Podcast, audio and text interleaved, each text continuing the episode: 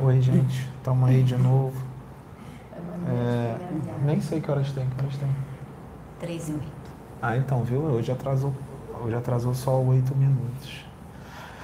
Estamos aí de novo para a gente conversar mais um pouco, né? E a Sabrina está aqui do meu lado. Você pode botar aí, Sabrina, as perguntas das pessoas. Pode deixar, que eu tô vendo Então, é, não estamos com nenhum tema em mente.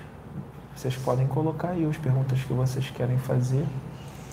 Vocês querem que a gente fale sobre o quê? A gente não programou nada, não. Vai saindo. Assunto é o que não falta. Né, Sônia? É. Assunto é o que não falta. Tem pergunta aí, Sabrina? Ah, e outra coisa que eu queria falar, Ah. gente, peraí.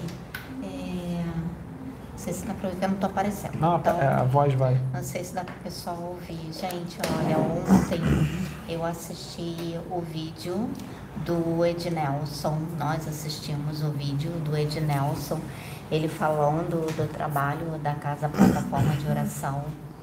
Então, ou seja, é, pelo que eu entendi, ele está acompanhando né, o nosso trabalho. Já há um tempinho que eu, através do Pedro, eu conheci o, o trabalho do CADEF, né, do Ednelson.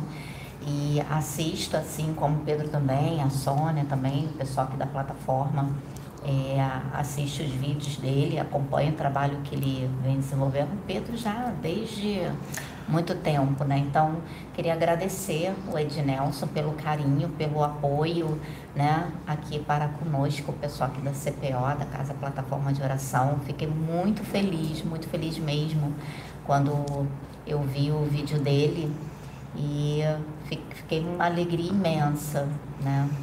Eu já tenho um carinho por ele, porque eu gosto dos vídeos dele. Ah, também queria agradecer aí o Ednelson. Eu também queria falar. o Cadef, né?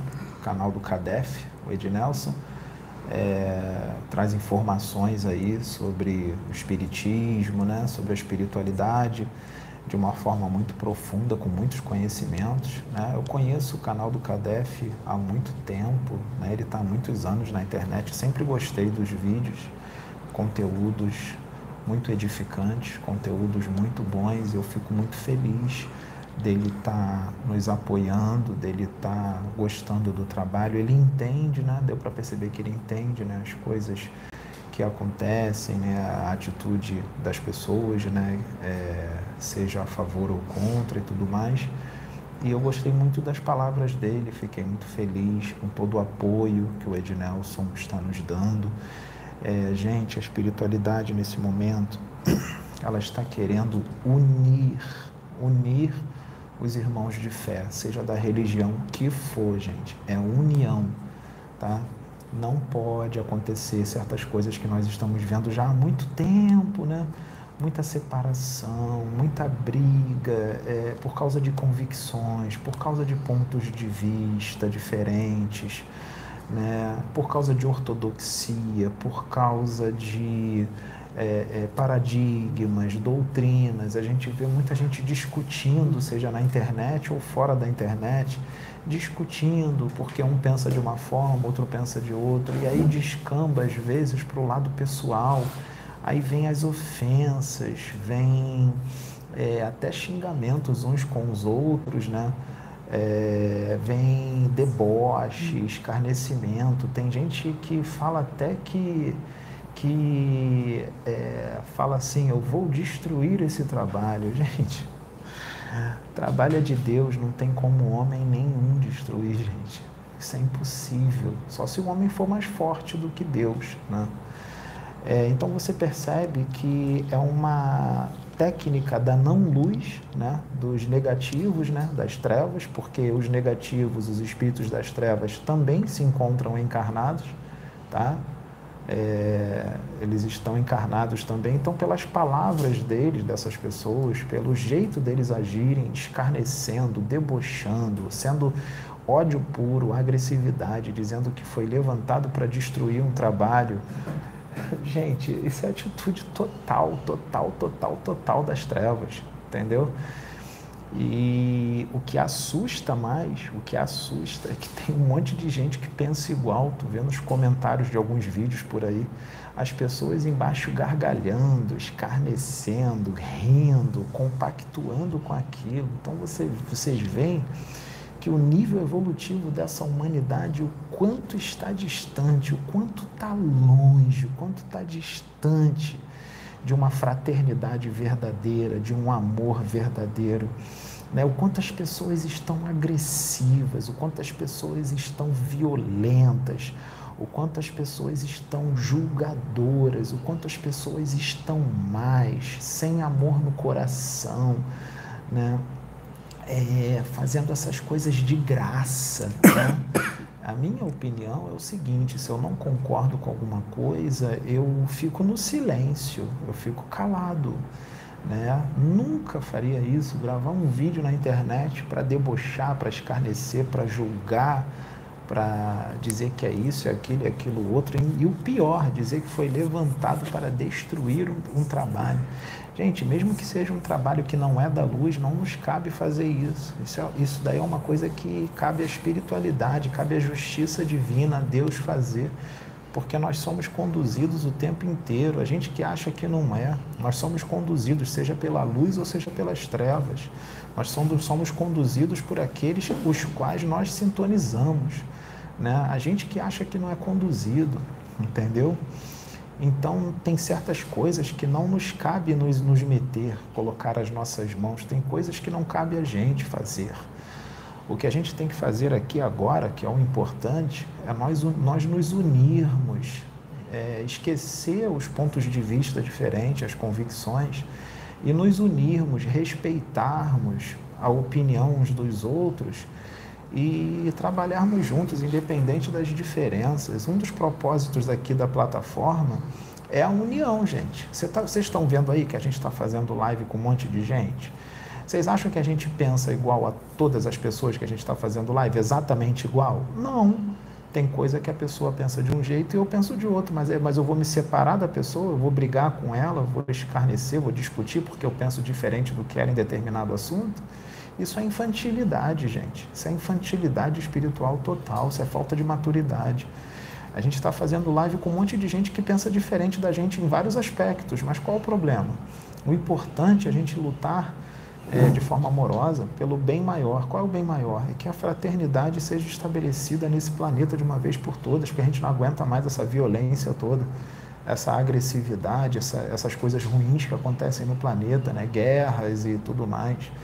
Então, gente, é união, a gente está aí se unindo a todo mundo, ó, com a Umaia, com o TV Comando da Luz, a gente está se unindo aí com o Eduardo Sabag, a gente aí tem o Ednelson aí agora do CADEF, que, que nos, está nos apoiando, que entendeu o propósito do trabalho, isso é maravilhoso, isso é lindo, por isso que as trevas está furiosa, as trevas está furiosa, eles vão usar os seus instrumentos encarnados para tentar desmerecer e desacreditar o trabalho, entendeu?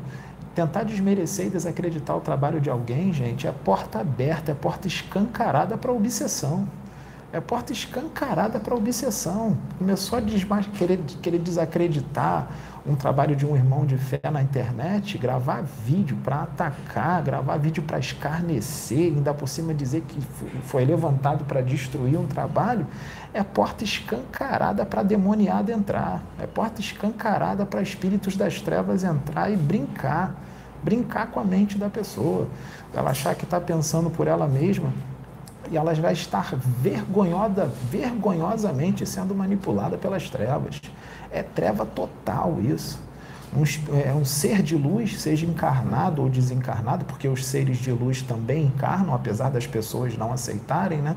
Porque as pessoas só aceitam seres que são endividados, né? Para trabalhar para a mediunidade, né? Seres de luz não podem encarnar e não podem trabalhar com a mediunidade, porque as pessoas não aceitam, elas, sei lá, eu acho que elas se sentem diminuídas, né? Devem se sentir diminuídas, né? Eu não sei, né? só pode encarnar seres, seres endividados para trabalhar com a mediunidade, né? Então, existem seres de luz encarnados e ser, existem os seres das trevas encarnados, tá? Seres de luz também encarnam, tá, gente? Não é só das trevas, não. E seres de luz podem encarnar com missão na mediunidade, pode encarnar com missão na política, pode encarnar com missão na medicina, pode encarnar com missão na educação, na, né, na saúde, em vários aspectos, na engenharia. Tem espírito de luz encarnado em tudo quanto é âmbito. Tá? Então, tem certas atitudes para quem estuda, quem estuda de verdade, né? Quem estuda de verdade é, percebe que tem certas atitudes que são totalmente das trevas. Né? É, quer falar, Sônia? Quero. É, eu quero agradecer o irmão Ednelson tá. pelo, pelo apoio. E só uma palavrinha que eu vou mandar para ele. Irmão, eu estou esperando esse trabalho há mais de 40 anos. Deus sempre falando comigo desse trabalho desde a minha adolescência, da minha juventude, vamos colocar assim, ele me falava desse trabalho. E eu esperando o tempo certo. E todas as mensagens espirituais que eu recebia, irmão, é, Deus usava os instrumentos dele e usava de todas as religiões, não foi só da minha religião evangélica. É, usou até de irmãos de outras religiões para falar comigo e falava olha, Deus vai, vai te usar numa grande obra. E alguns usa, é, é, eram usados por Deus, foram vários irmãos, ele dizia assim, de lá apontava para a direção como se fosse a minha casa e dizia assim, vai sair uma grande nação. E eu não entendia na época o que isso significava. Então, há 40 anos eu estou recebendo estas mensagens, quer dizer, há quase 40 anos, porque é, não mais, porque eu comecei a receber essas, essas mensagens, eu tinha uns 17 anos, 18. Então, irmão, é uma obra que já foi me avisada já há muitos anos. E Deus foi trazendo as peças aos pouquinhos, foi ajudando. E eu ali esperando essa obra, foi Sabrina foi preparada primeiro, depois houve o preparo do Pedro, e nós chegamos ao ponto que nós estamos hoje mas é uma, uma caminhada de mais de 40 anos. Não foi uma caminhada de quatro anos, porque o Pedro está aqui há seis anos e, o, o e a gente está no canal que é três anos. Eu nem sei. Três, é, vai, Por aí, uns três, três anos. anos que nós ah. estamos no YouTube. Então não foi uma caminhada de três anos, não, uma caminhada de mais de 40 anos. Você já está sendo preparado há muito tempo. Isso eu falando por mim, fora os outros que participaram, como os nossos pais também participaram, fizeram a escolha de nos receber, como outros também que participaram, que nos deram apoio. Então é uma obra que já vem sendo idealizada há muitos anos. E eu tô, estou muito feliz pelo seu apoio. Eu te agradeço com todo amor. Hello, everybody. Estamos juntos em mais um CADEF. CADEF Conhecimento Além muito. da Dimensão E agradeço física. também a irmãzinha. Eu, eu, só não gravei o nome da irmãzinha. A irmãzinha que, a irmãzinha que mandou, um, gravou um vídeo pra gente. Qual o nome dela, Sabrina? Você sabe? A irmãzinha de hoje. Não lembro. Você sabe já se o nome da irmãzinha, da senhorinha que gravou o, o vídeo? Eu, é... Acho que é Maria, né? É, peraí que eu Eu queria agradecer ela também. Uma chuva de arrepios aqui, acho que nós temos companhia hoje. Maria Lina Isso, Maria Lina Almeida. Nós, nós, o vídeo dela chegou a nós, queremos ah, agradecê-la também. simpática. E eu, hum. eu quero Qual me oferecer, dela? Maria Lina. Maria Lina. Eu quero Nossa, me oferecer, carinhosa, se alguém tiver contato com ela, pedir para ela fazer o contato contigo, Jace, que Sim, eu faço questão de ir buscá-la. Eu, eu quero ir buscá-la para ela vir conhecer Sim. o nosso tá trabalho. Está convidada. Tá? Até gravar vídeo com a gente eu também. Vou, eu vou pedir o João para ir lá na casa dela, pegar e levá-la de volta, Sim. tá? Ela tá achando que é no Instagram, não é no Instagram, não, é no Telegram. No Telegram. Ela marcar. Mas no caso, faz o contato. Ela não tem Instagram, eu acho. Ah, tá, é. Então, aí teria que dar um telefone, né? Não pode, né? É, ela, ela não tem como fazer o contato. Manda ela gravar um vídeo. Ela podia gravar um vídeo e, sei lá, dá um telefone, dá um e-mail, um e-mail, isso, dá um, bota um e-mail no vídeo, que aí a gente que a manda gente faz o contato. Faz o contato, a gente troca telefone e busca essa senhora é, na, é, na Para ela conhecer dela. o nosso trabalho. Verdade. Que ela mora aqui pertinho, né? Eu vou falar um pouquinho alto porque eu sei que sai, é, tá saindo baixo o som. Não, pode, tô... pode falar aí. É, na verdade, é, eu gostaria de agradecer a todos que fizeram, é, gravaram vídeos em apoio à plataforma de oração, é, acreditando no trabalho, recebendo todas as mensagens são muitos vídeos, tá, gente, que chega aqui pra gente. Então a gente está falando de um, de uhum. dois ou de três aqui, mas na verdade todos os vídeos de muita gente que tá, que, que grava, teve um menino é, também é. moreno. Ah, deixa né, eu falar um negócio aqui que eu vi ali uma pessoa escreveu no chat, para eu não esquecer lembrar do Matheus também, do, do canal Sim, Trabalhadores de Última Hora. É, e, o, e o seu Luciano hora, também, Luciano. que nos apoia. Gente, são, é muita gente. Matheus está com a gente, gente também. Tem conhecimento. então, hoje aqui a gente quer aproveitar essa live para agradecer a todos vocês, tá bom? Vocês entrem aí no canal do, do Matheus, Trabalhadores de Última Hora, muito gente boa. Está apoiando ah, também o Wilson Trindade, canal do é, Wilson Trindade. Wilson também. Wilson Trindade também está tá apoiando. Tá vendo, gente? É isso aí, a união. Uhum. Quando é de Deus, gente, não tem como parar. Vai só unir, unir, unir, unir. Até os que estão contra, a gente recebe também que está nos atacando.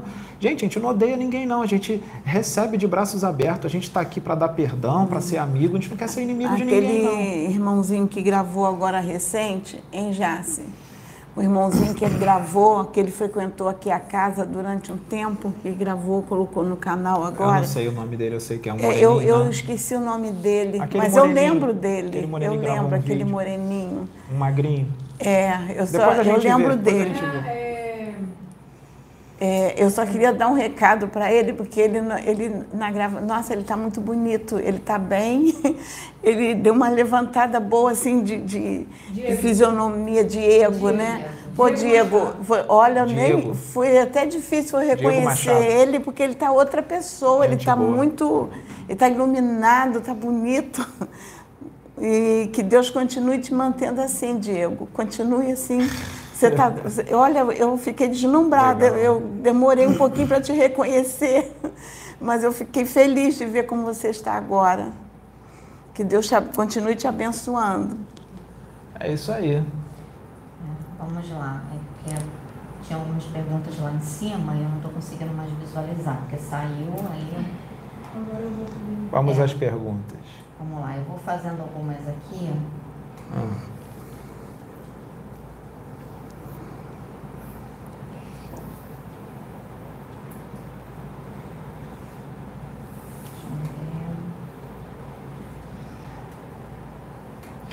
O intuito é união, gente. É união. União sem fusão, distinção sem separação. Como o pai João de Aruanda diz. A união de todos em prol do progresso, da evolução. Que enquanto os, os irmãos de fé estão discutindo por causa de ponto de vista, os das trevas estão fazendo a festa. Vamos lá. O Gelson Luciano está pedindo para você é, comentar sobre as cartas de Cristo eu li as cartas de Cristo, li um pedacinho, mas tem tanto tempo. Eu, eu ganhei esse livro de presente de um, de um convidado aqui, mas eu ainda não peguei para ler, gente. Então eu não posso falar de uma situação que eu não li toda. Eu só eu li, li um pedacinho. Quem leu foi a Sônia. A Sônia leu tudo, né, eu Sônia? Eu li tudo. Então é melhor a Sônia responder isso. Eu li, e para mim, na época que eu li, que já tem muitos anos, não li agora eu li já tem muitos anos. É, eu, na época, fiquei impactada, porque a gente tem uma noção, a gente aprende que é, Jesus não, teve uma vida diferenciada, mas aí, quando eu tomei o conhecimento é, a vida que Jesus teve, como ele descreve ali. Diz e... o que, que como é que foi a vida dele mais ou menos, Jesus. Ah, é, fomos Porque teve gente que achou assim, um absurdo eu vou usar uma palavra, teve mulheres. É, teve, foi. Teve gente que achou um absurdo isso. Não, tá lá. E, e, eu como evangélica na hora que eu li foi impactante, mas depois eu fiquei processando, que eu li já há muitos anos. Eu até dei, você chegou a ler? A Dil também leu. É, isso a gente já tem há muitos anos, né? A, e, e, isso mexeu muito comigo, porque eu comecei a pensar em tudo que eu li e eu fiquei vendo assim que o quanto a, a gente vive na ignorância. Que aí eu falei assim, pô, se Jesus passou por tudo isso, ele, ele teve essa vida, É, então, por isso que ele diz que ele nos compreende, por isso que ele se chama filho do homem, porque ele, ele sabe o que, que a gente passa, qual é a nossa luta para estar aqui, porque ele viveu tudo. Por isso que ele nos ama muito, porque ele sabe de todas as dificuldades que nós enfrentamos, porque ele também viveu isso. E ele também deixou demonstrado que a gente pode mudar. Quando tem o despertar, que a gente pode se tornar uma Inclusive, pessoa melhor. Inclusive, lá nas cartas de Cristo, eu lembro do trecho que eu li, que ele levou uma vida totalmente normal. Eu sei que é diferente, gente, do sublime peregrino de Ramatiz. Eu sei que cada um fala de uma forma diferente, mas a gente tem que entender que existem, existem muito mais informações, tá? Um livro não traz tudo, tá? É, então eu vi ali que ele levou uma vida normal, ele estava no esquecimento, ele ia para as festas, ele bebia, ele teve várias mulheres, isso é o que está nas cartas de Cristo, tá? E ele teve um despertar. E quando ele teve o despertar, ele foi e começou a fazer o que ele veio fazer, o que foi programado na espiritualidade para ele, vir, ele vir fazer. Mas quando ele estava lá no mundão, vamos dizer assim, né? nas noitadas, nas mulheradas e tudo mais, ali é bem claro que diz que ele estava naquele mundo, mas ele mesmo assim ele era bom com as pessoas, ele se compadecia com as pessoas, ele não conseguia fazer mal para ninguém, porque isso já está no espírito, entendeu? Então, por mais que ele esteja ali no esquecimento e no mundão, o mundão que eu digo é na bebida, na, nas festas, na zoeira, isso não faz dele um demônio, não, gente. Pelo amor de Deus, isso não faz dele um espírito trevoso, não tá? Isso é normal, é esquecimento, é um meio onde ele nasceu, ele está no esquecimento, tá? O que faz de você um demônio, um espírito trevoso, é arrogância, é prepotência, vaidade, entendeu? São essas coisas, é ódio. Entendeu? É você desacreditar e desmerecer um irmão de fé, lutar contra a obra de Deus, lutar contra Deus, porque você não está desacreditando, desmerecendo o irmão de fé, você está lutando contra a obra de Deus, não é contra o Pedro, nem contra a Sônia, nem contra a Sabrina, você está lutando contra Deus. Ah, mas eu não acredito que essa obra seja de Deus. Pelo amor de Deus, gente. É, vamos, vamos enxergar direito. do Agostinho de Hipona, Isso, que então, foi apóstolo é, Paulo, as né? pessoas, elas querem santificar Ele também teve uma mudança de vida. É. E hoje a gente não vê, é, não fala da, da vida que ele teve antes e a vida que ele teve depois. Porque a gente só olha as coisas boas que ele fez. Então, é, eu vejo por esse lado. Ele, por que, que ele teve atitudes diferentes no momento, atitudes diferentes em outro momento? Porque é o esquecimento, ainda não teve o despertar. É. Quando tem o despertar, modifica. Nós temos esse exemplo. Isso, então, gente, é, é, gente, a gente cansa de dizer aqui, gente, espíritos, tem aqui encarnado espíritos de outro planeta, tem espíritos de evoluídos encarnados aqui. E tem muitas, muito espírito evoluído de outros mundos, muito evoluído, que estão encarnados aqui, e dependendo, de, dependendo do meio onde eles nascem, eles podem se perder, pode entrar nas drogas, pode entrar na cachaça, na bebida, pode entrar até em outras situações mais complicadas. Então é o meio que você vive. Também depende do nível evolutivo. É evoluído, beleza, mas qual é o nível da evolução? É evoluído, tem luz, mas qual é o nível da luz? Tem luz desse tamanho, tem luz desse, tem luz desse, tem luz desse, tem luz desse, tem luz do tamanho do Sol. Qual é o tamanho da luz? Entendeu? Qual é o tamanho da evolução? Então, gente, é, é, tem espírito evoluído que encarna aqui e se perde no, no crime. E é evoluído. Mas qual é o nível da evolução? Qual é o tamanho da luz? Às vezes é uma luz bonita, mas é uma luz ainda pequena. É luz, mas ainda é uma luz pequena.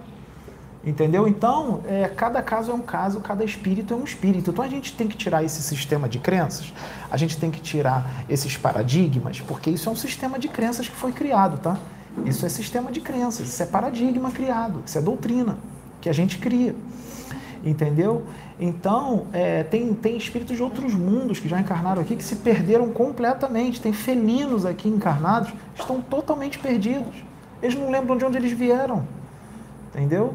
É a encarnação, então depende de cada espírito, cada espírito. Vê que Jesus estava lá no mundão, Jesus estava na zoeira e ele não fazia mal a ninguém ele tinha um temperamento forte, está lá nas cartas de Cristo, temperamento forte, tinha o ego forte, ele tinha o ego forte, ele tinha um temperamento forte. Vocês acham, gente, que Jesus falava só manso? Jesus, quando despertou, que ele começou a fazer o trabalho espiritual que ele veio fazer, ele, ele sabia muito bem quem eram os espíritos que estavam dentro daqueles corpos ali, os sacerdotes hipócritas que tinham, né? que falava de Deus, mas não, não cumpria o que pregava. E Jesus falava mesmo com eles com autoridade, chamava de hipócrita, raça de víbora, entendeu? Raça de víbora, hipócrita. Jesus falava alto, Jesus exortava eles, porque sabia muito bem quem eram os espíritos que estavam dentro daqueles corpos e os negativos, ou seja, os espíritos das trevas desencarnados que estavam acoplados neles. Então a exortação era para aqueles caras e para os espíritos que estavam acoplados neles, entendeu?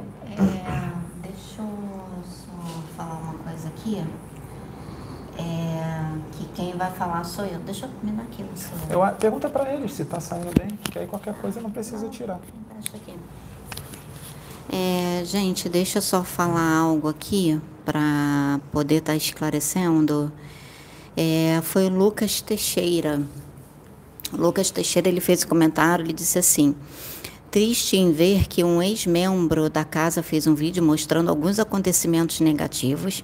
Minhas conclusões são que a plataforma de oração só me ajudou até hoje e que só passa coisas boas. Obrigado. É, deixa eu só fazer um esclarecimento, gente. É, essa pessoa nunca foi membro da Casa Plataforma de Oração, tá? E tem o canal dele, mas nunca foi membro da Casa Plataforma de nunca Oração. Foi nunca foi frequentador, só esteve aqui uma única vez, como a Sônia relatou no vídeo. Então era só isso que eu queria falar para poder acabar de uma vez por todas com essa confusão de que foi membro ou não foi membro. Então sou eu que estou falando, tá? Essa pessoa, ela nunca foi membro e nem frequentador da casa. Se acompanhou o canal foi por vídeos, assim como todos vocês tá bom? Era só isso que eu queria falar para não para encerrar isso, esse assunto, tá bom, gente? Só tem uma palavra a dizer: lamentável, piedade, entristecedor, muito lamentável. Vamos continuar. Pode continuar. É, Larissa Mendes, Pedro, sonhei com você duas vezes dias atrás. Você vinha até minha casa e falou: Eu não sou teu filho. Fiquei com vontade de lhe abraçar, mas não abracei. Sua presença é muito boa e desejo proteção e a todos. Larissa Mendes. É, pode, pode ser um sonho e pode ser um desdobramento. Quando é desdobramento, quando a gente não entende o que, que aconteceu, é porque o nosso cérebro ele codifica de uma forma às vezes um pouco diferente, ele interpreta de uma forma diferente, tá? É, mas pode ser um sonho, porque às vezes você pode estar pensando e tal, Pode ser porque você pensou, ou pode ser que a própria espiritualidade da luz possa ter dado de presente para você um sonho. Tá? A espiritualidade da luz pode te dar um sonho bom, que você goste, ou através do sonho a espiritualidade pode te mostrar, olha, o Pedro ali, ele realmente está trabalhando aqui para a luz, muita gente não está entendendo, mas ele realmente está trabalhando para a luz e tal. É uma resposta, né, através do sonho, tá? É, por exemplo, eu, Pedro, experiência própria, a espiritualidade me mostra muitas coisas em sonho. Nem sempre há um desdobramento, nem sempre há um desdobramento. Às vezes é sonho mesmo, mas é a espiritualidade que coloca aquele sonho em você para te dar uma resposta de alguma coisa. Tem muita gente que decifra sonhos, né? Tem sonhos que nem precisa decifrar, o próprio sonho já está dizendo. Tá? Então, cada caso é um caso, né? mas a espiritualidade pode mostrar muitas coisas em sonhos. Tá? Inclusive, antigos profetas da antiguidade, muitas coisas eram mostradas em sonho. O José do Egito, lembra do José do Egito? O José do Egito, as coisas eram mostradas para ele em sonho. E o faraó, o faraó é, ouvia, ouvia o José do Egito, seguia as orientações e as coisas davam certo. Né? É muito bom te prestar atenção nos sonhos. É, Joel, Joel Parente. Pedro, boa tarde. Boa tarde. Peraí. Interessante, olha aqui. Mas aí eu não sei se né, a gente não tem essa informação, mas eu vou fazer a pergunta dele. Pedro, boa tarde. Como está a situação dos samurais em relação ao sepulcro? Eu pratiquei 24 anos a arte samurai e por isto gostaria de saber se possível. Não tenho essa informação, é, mas o que eu posso dizer é que na arte samurai tem toda uma parte espiritual, né? Ali com certeza, tem até aquele filme do Tom Cruise, né? É, o, o Último, Último Samurai. Samurai. Tu vê que tem toda uma parte espiritual que é lindo. Eu sei que eles eram guerreiros, é contra é contra a fraternidade e tudo mais, né? A gente tira essa parte das guerras, né? Tira essa parte das mortes, dos assassinatos, né? E tudo mais. É, e vamos ver só a parte espiritual. Por exemplo, o Kung Fu, o Karatê, tem toda uma parte espiritual ali, né? Se você praticar um Kung Fu buscando mais a parte espiritual, é muito bom. Você não vai praticar o Kung Fu para bater nas pessoas. É, é, tem toda a parte espiritual. Tem o Tai Chi, o Tai Chi é maravilhoso, o Tai Chi é muito bonito, né? É, então é, você pode praticar um Kung Fu, você pode praticar é, é, uma, uma, uma arte né, dessa, né? mas é, o que vai fazer a diferença é como você vai usar aquilo. Se você usar para você se conectar à espiritualidade, né, toda aquela parte espiritual, é maravilhoso. Agora, se você usar uh, o aprendizado daquela arte para fazer mal aos outros, aí já não é legal, né? Eu estou lembrando aqui, posso trazer esse comentário? É, um irmão que foi resgatado aqui no trabalho espiritual, que ah, é verdade. Foi, é, ele veio até em você. Ele veio em você. Lembro, foi, foi, foi. É, ele é, é, é, japonês, né? Então. Não, foi na, na Solange. Na Solange, é. Então ele, ele, é, eu até já tinha lido um artigo sobre isso no jornal sobre a questão de muitos jovens que suicidam lá, né? E fazem aquele ritual da, da casa da família. Da família, fazem aquele ritual. Então ele tinha feito porque ele não conseguia emprego. E, e, era, seria uma desonra para ele ficar sendo custeado pelos pais. Então ele, em respeito ao pai, ele tirou a própria vida, que isso é, é honra para o pai, né? É a tradição dele. Da tradição deles. Então, ele veio aqui muito triste, porque ele disse assim: eu quis agradar o meu pai aqui desagradei o meu Criador, o meu pai que me criou. É, depois que. Depois que ele teve a compreensão de tudo. Então, é, o que o Pedro, estou só reforçando o que o Pedro colocou. Quando se trabalha isso só dentro do amor, sem agredir, nem agredir a si próprio, a gente está é, tá agradando ao Pai. É isso aí. Em, em compensação, tem uma pergunta para você. E aí? Pergunta para a titia Sônia. É, a Ana de Souza. Uma pergunta para a dona Sônia Linda. A senhora sendo evangélica, como foi a aceitação dos irmãos na igreja? A senhora ainda frequenta alguma igreja e como caminhar na espiritualidade ainda frequentando? É, deixa eu falar. É, Dá um livro, né, tia? É, a aceitação é complicada, eles não aceitam muito, não. Mas eu tenho uma experiência da, na minha igreja, alguns, há muitos anos atrás, é, o pastor da igreja que eu frequentava, que eu já trouxe a história dele aqui, que ele desencarnou, depois veio se comunicar comigo. Ele uma vez pediu uma irmã que era profetisa que orasse por comigo. Ele ele estava querendo que ele assim ele ficava muito balançado com as minhas visões, da forma como eu visualizava as situações. Então ele pediu à irmã que orasse. E a irmã falou assim para ele: orou e falou para ele: Eu vejo ela inserida num grande trabalho, uma grande obra, e é lá.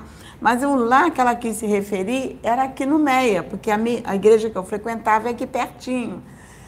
Então é lá. E ela entendeu que a obra seria grande na igreja, mas a obra seria grande aqui.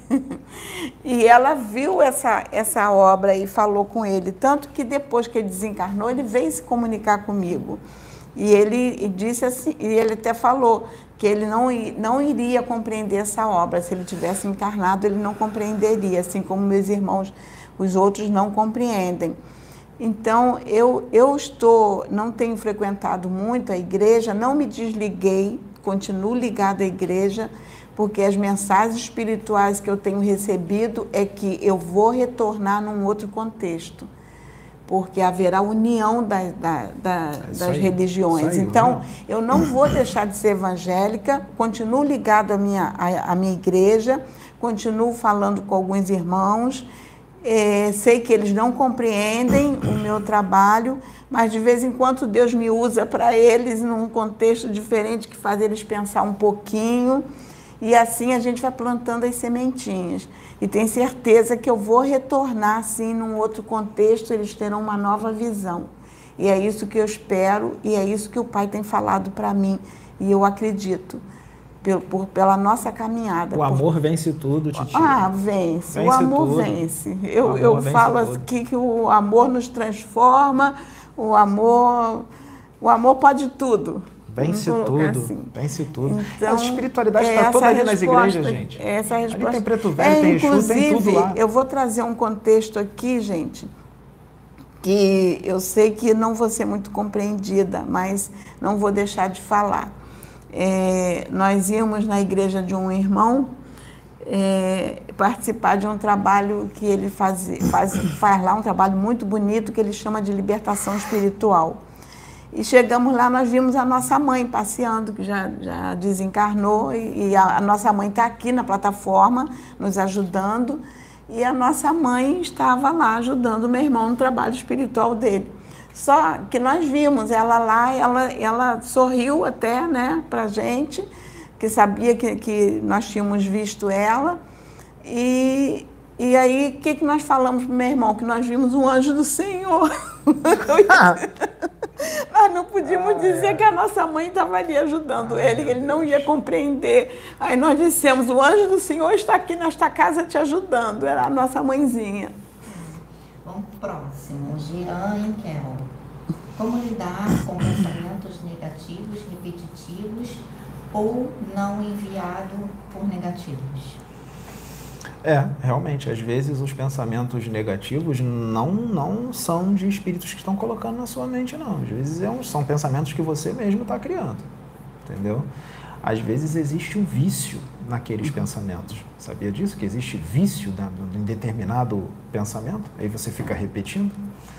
Às vezes você nem está muito interessado naquilo, mas aquele pensamento insiste em repetir. Às vezes você não está interessado naquelas, naqueles negócios que você está pensando mas ele fica repetindo, como se você estivesse interessado, por exemplo. E quando você vai fazer, você percebe que não está com tanta vontade, mas ficou, mas ficou repetindo aquele pensamento. Mas quando eu fui fazer, eu estava sem vontade. É um vício no pensamento, pode virar um vício. Vai substituindo aos poucos, substitui por uma coisa boa, escolhe uma coisa boa. Pense em Deus, pense em Jesus, pensa nos anjos. Bota uma música bonita, uma música angelical no YouTube. Tem várias, bota lá músicas dos anjos no YouTube, música angelical, tem várias músicas angelicais. Aí você começa, a música ajuda você a se conectar. Lê o Evangelho, Evangelho, lê a Bíblia, a Bíblia é bom. Lê o Evangelho segundo o Espiritismo, né? lê o livro dos Espíritos, lê os livros que fala de Deus com atenção, tá, gente? Porque quando vocês pegarem o livro para ler, muitas das vezes vai acontecer de tudo para vocês perderem a atenção no livro, pensar na conta, pensar naquele, naquela situação com a namorada, com o namorado. O livro está ali, você está lendo, mas não está prestando atenção em nada. Isso aí também pode ser uma trama das trevas e pode ser uma trama também do teu próprio ego, seu próprio ego lutando para você não pegar aquilo, seu próprio ego. Então, é, a luta é mental, é isso aí. E, então, é fácil substituir os pensamentos negativos para os positivos. Aí você vai substituir não só o pensamento, mas também o sentir. O sentir também é importante. Tá? É, a gente tem que entender que a nossa maior batalha ela é na mente. Na mente, isso aí. É o campo de batalha, gente, é a nossa mente. O campo de batalha é a mente. É a mente. É. É, Henrique, ele está perguntando aqui, o uso da ayahuasca é uma ferramenta para evolução? Não ferramenta para evolução é a sua dedicação em evoluir. Você não vai evoluir por osmose. A ayahuasca não vai fazer você evoluir. A ayahuasca é para outra coisa. O que vai fazer você evoluir é a sua dedicação para evoluir. Através dos estudos, os conhecimentos ajudam bastante, a sua mudança de conduta, a sua reforma íntima, tá? Nós não podemos transferir essas funções para essas coisas, para essas muletas. Tá? A ayahuasca tem lá o seu significado, eu respeito, tem o seu tem toda a sua, né, o seu propósito, né, que existe realmente, tem todo o seu papel, Mas tá? É mas é, para evoluir é você, não tem ayahuasca, não tem Jesus, não tem Deus, não tem arcanjo, quem vai correr atrás da evolução é você. Eles só mostram um caminho. Jesus só mostra o caminho. Fala, ó, filho, o caminho é esse aqui, ó. Agora você vê lá se tu quer seguir ou não. Entendeu? Não força ninguém a nada, tá? Vai. Esther Freitas Nunes. Boa tarde, Sabrina. Deixar de comer carne ajuda a limpar a aura? Graças. Ajuda, ajuda. A, a carne, infelizmente, ela deixa o seu perispírito mais embrutecido, tá? Não vou te enganar, não. A carne, o consumo de carne, ou até mesmo do frango, a carne branca também, deixa o seu perispírito mais embrutecido, sim. Mas ó, deixa eu explicar uma coisa para vocês. Eu percebo que essa preocupação com a carne é bem repetitivo, assim como a situação da cremação. Tem um monte de gente de, com medo de, de, de sentir o fogo queimando o perispírito. Né? Deixa eu falar uma coisa para vocês, gente. Se você habita no seu coração um amor gigantesco, tá? se você tem um amor imenso, se você só faz o bem, se você só tem pensamentos altruístas, se você só habita coisa boa dentro de você, o consumo de carne se torna algo pífio. Se torna algo pífio, tá? Eu volto a lembrar, Chico Xavier comia carne e o Hitler era vegetariano. Então tirem suas próprias conclusões. Não se preocupa com isso de comer carne ou não. Se preocupa em fazer a sua reforma íntima, se melhorar como pessoa, a adquirir amor no coração, a fraternidade, os atributos do espírito. Né? Se preocupe com isso. A carne, você vai diminuindo aos poucos. Ninguém vai para o inferno porque comeu carne. Ninguém vai deixar de ir para um plano espiritual superior porque comeu carne. Chico comeu carne. Vocês acham que ele foi para a colônia Nosso Lar? Não foi, não, gente. Ele foi para um lugar muito mais alto e ele comia carne. Então a carne não vai impedir você de ir para uma dimensão superior, porque não é a carne que vai fazer você ir para a dimensão superior ou inferior, mas sim a sua conduta, o que você fez durante a encarnação, no que você vibrou, o que você fez de bem, o que você fez de mal. É isso que vai definir o que você vibra. Você vibra no amor você, ou você vibra no ódio? É, é, as suas práticas, você praticou o bem ou praticou o mal? É isso que vai definir, gente. Não é o consumo de carne. Aqui Deus entende, a gente está num planeta primitivo, ó, nós temos dentes caninos, ó, igual de bicho, igual de animal, ó. Entendeu? Então, é, é, Kardec diz que a carne alimenta a carne. Está lá em Kardec, a carne alimenta a carne. O que você pode fazer é diminuir. Ó, eu, Pedro, se eu comer carne todo dia, eu fico muito mal. Eu fico mal pra caramba, eu não fico bem, tá? Eu me sinto pesadão, eu às vezes vou lá, sinto o sofrimento do animal, eu sinto um monte de coisa. Eu posso até comer carne, mas é bem esporadicamente, tá? Eu sinto dor de cabeça, eu sinto um monte de coisa ruim. Eu não posso comer carne todo dia e eu não como. Eu como carne assim. Às vezes eu fico três meses sem comer carne, sem comer frango. Eu fico só no ovo, eu fico em outras fontes de proteína, vegetal, proteína vegetal. Eu fico tranquilo, gente, sem comer carne. Eu fico tranquilo. Às vezes dá uma vontade. É, mas é tipo assim, é esporádico, entendeu? É esporádico. Porque, deixa eu só chegar um pouquinho, que o pessoal está falando que não está me ouvindo. É, porque assim, o que, que acontece, gente? Você, é, vou falar de duas formas. É, primeiro, tem muitas pessoas que deixam de comer carne, mas, no entanto, na reforma íntima deixa a desejar. Então, essa questão de não comer carne, isso é muito relativo, como o Pedro falou. Então, às vezes a pessoa, como Chico Xavier, Chico Xavier comia carne, mas no entanto, olha a pessoa que ele era, tá? E agora eu vou falar da parte do corpo, tá? Você é o nosso corpo aqui, ele ainda é, necessita da proteína, ele tem dificuldade com relação é, à síntese da proteína. Então, é, tem algumas pessoas que eu tenho uma amiga que ela tem dificuldade. Então ela não consegue, ela não tem como, ela já tentou, ela fez, tirou a carne e ela passou muito mal, né? É, e depois descobriu que ela não pode ficar sem comer carne por conta da questão da proteína. Ela não pode ficar sem comer. Então, tudo é gradativo. É, por mais que a espiritualidade queira levar para o mundo de regeneração, é, estamos indo, esteja trazendo esse conhecimento, mas tudo tem que ser feito com cautela, tudo tem que ser feito com ordem, decência. É, a gente não pode ficar sem proteína. Tem para pessoas que pessoas que não podem ficar sem proteína animal. Tem pessoas que conseguem ficar, não tem problema, vai para proteína vegetal. Então tudo é um, um, a questão de adaptação e de descobrir. Então, queria trazer esses dois pontos, porque tem que ver também. Por exemplo, eu, no caso do Pedro, a gente sente dor de cabeça, passa mal, é, pela questão energética mesmo. Então, a gente evita comer. Mas tem pessoas que sentem dor de cabeça, passam mal, não pela questão energética, mas pela falta da proteína e a carne ela traz essa proteína de uma forma é, com, com mais quantidade. Né? Então eu queria deixar esse, essa ressalva para que vocês possam pensar. E outra, não seja radical, vá como o Pedro falou, indo aos pouquinhos, né? Diminui, vai diminu diminuindo uma semana, passa a comer a carne uma vez por semana, depois 15, 15 dias, mas vai tentando fazer adaptações para você não ter problemas futuro pela falta da ingestão de carne também, pela, pela falta da ingestão da proteína da carne, tá bom, gente? Então tudo tem que ter, nós temos, a espiritualidade diz que nós temos que usar de sabedoria e discernimento, entendimento. Então tem que procurar por conhecimento, não só espiritual, mas com relação ao nosso corpo também, porque nós estamos aqui, você precisa conhecer o teu, o teu corpo, precisa conhecer o funcionamento, a biologia, a fisiologia do nosso corpo. Cada um é cada um, tá? Então, essa orientação que eu gostaria de deixar para vocês. Antes da gente fazer a live, a Sabrina falou assim: faz você a Sônia, eu vou ficar só lendo as perguntas. Eu falei: tá bom, tá. Duvido. Duvido. Vai. Vai lá. É, vamos lá. É, Juliana Mercedes. É, dias atrás, fiz uma conexão espiritual através de uma pessoa.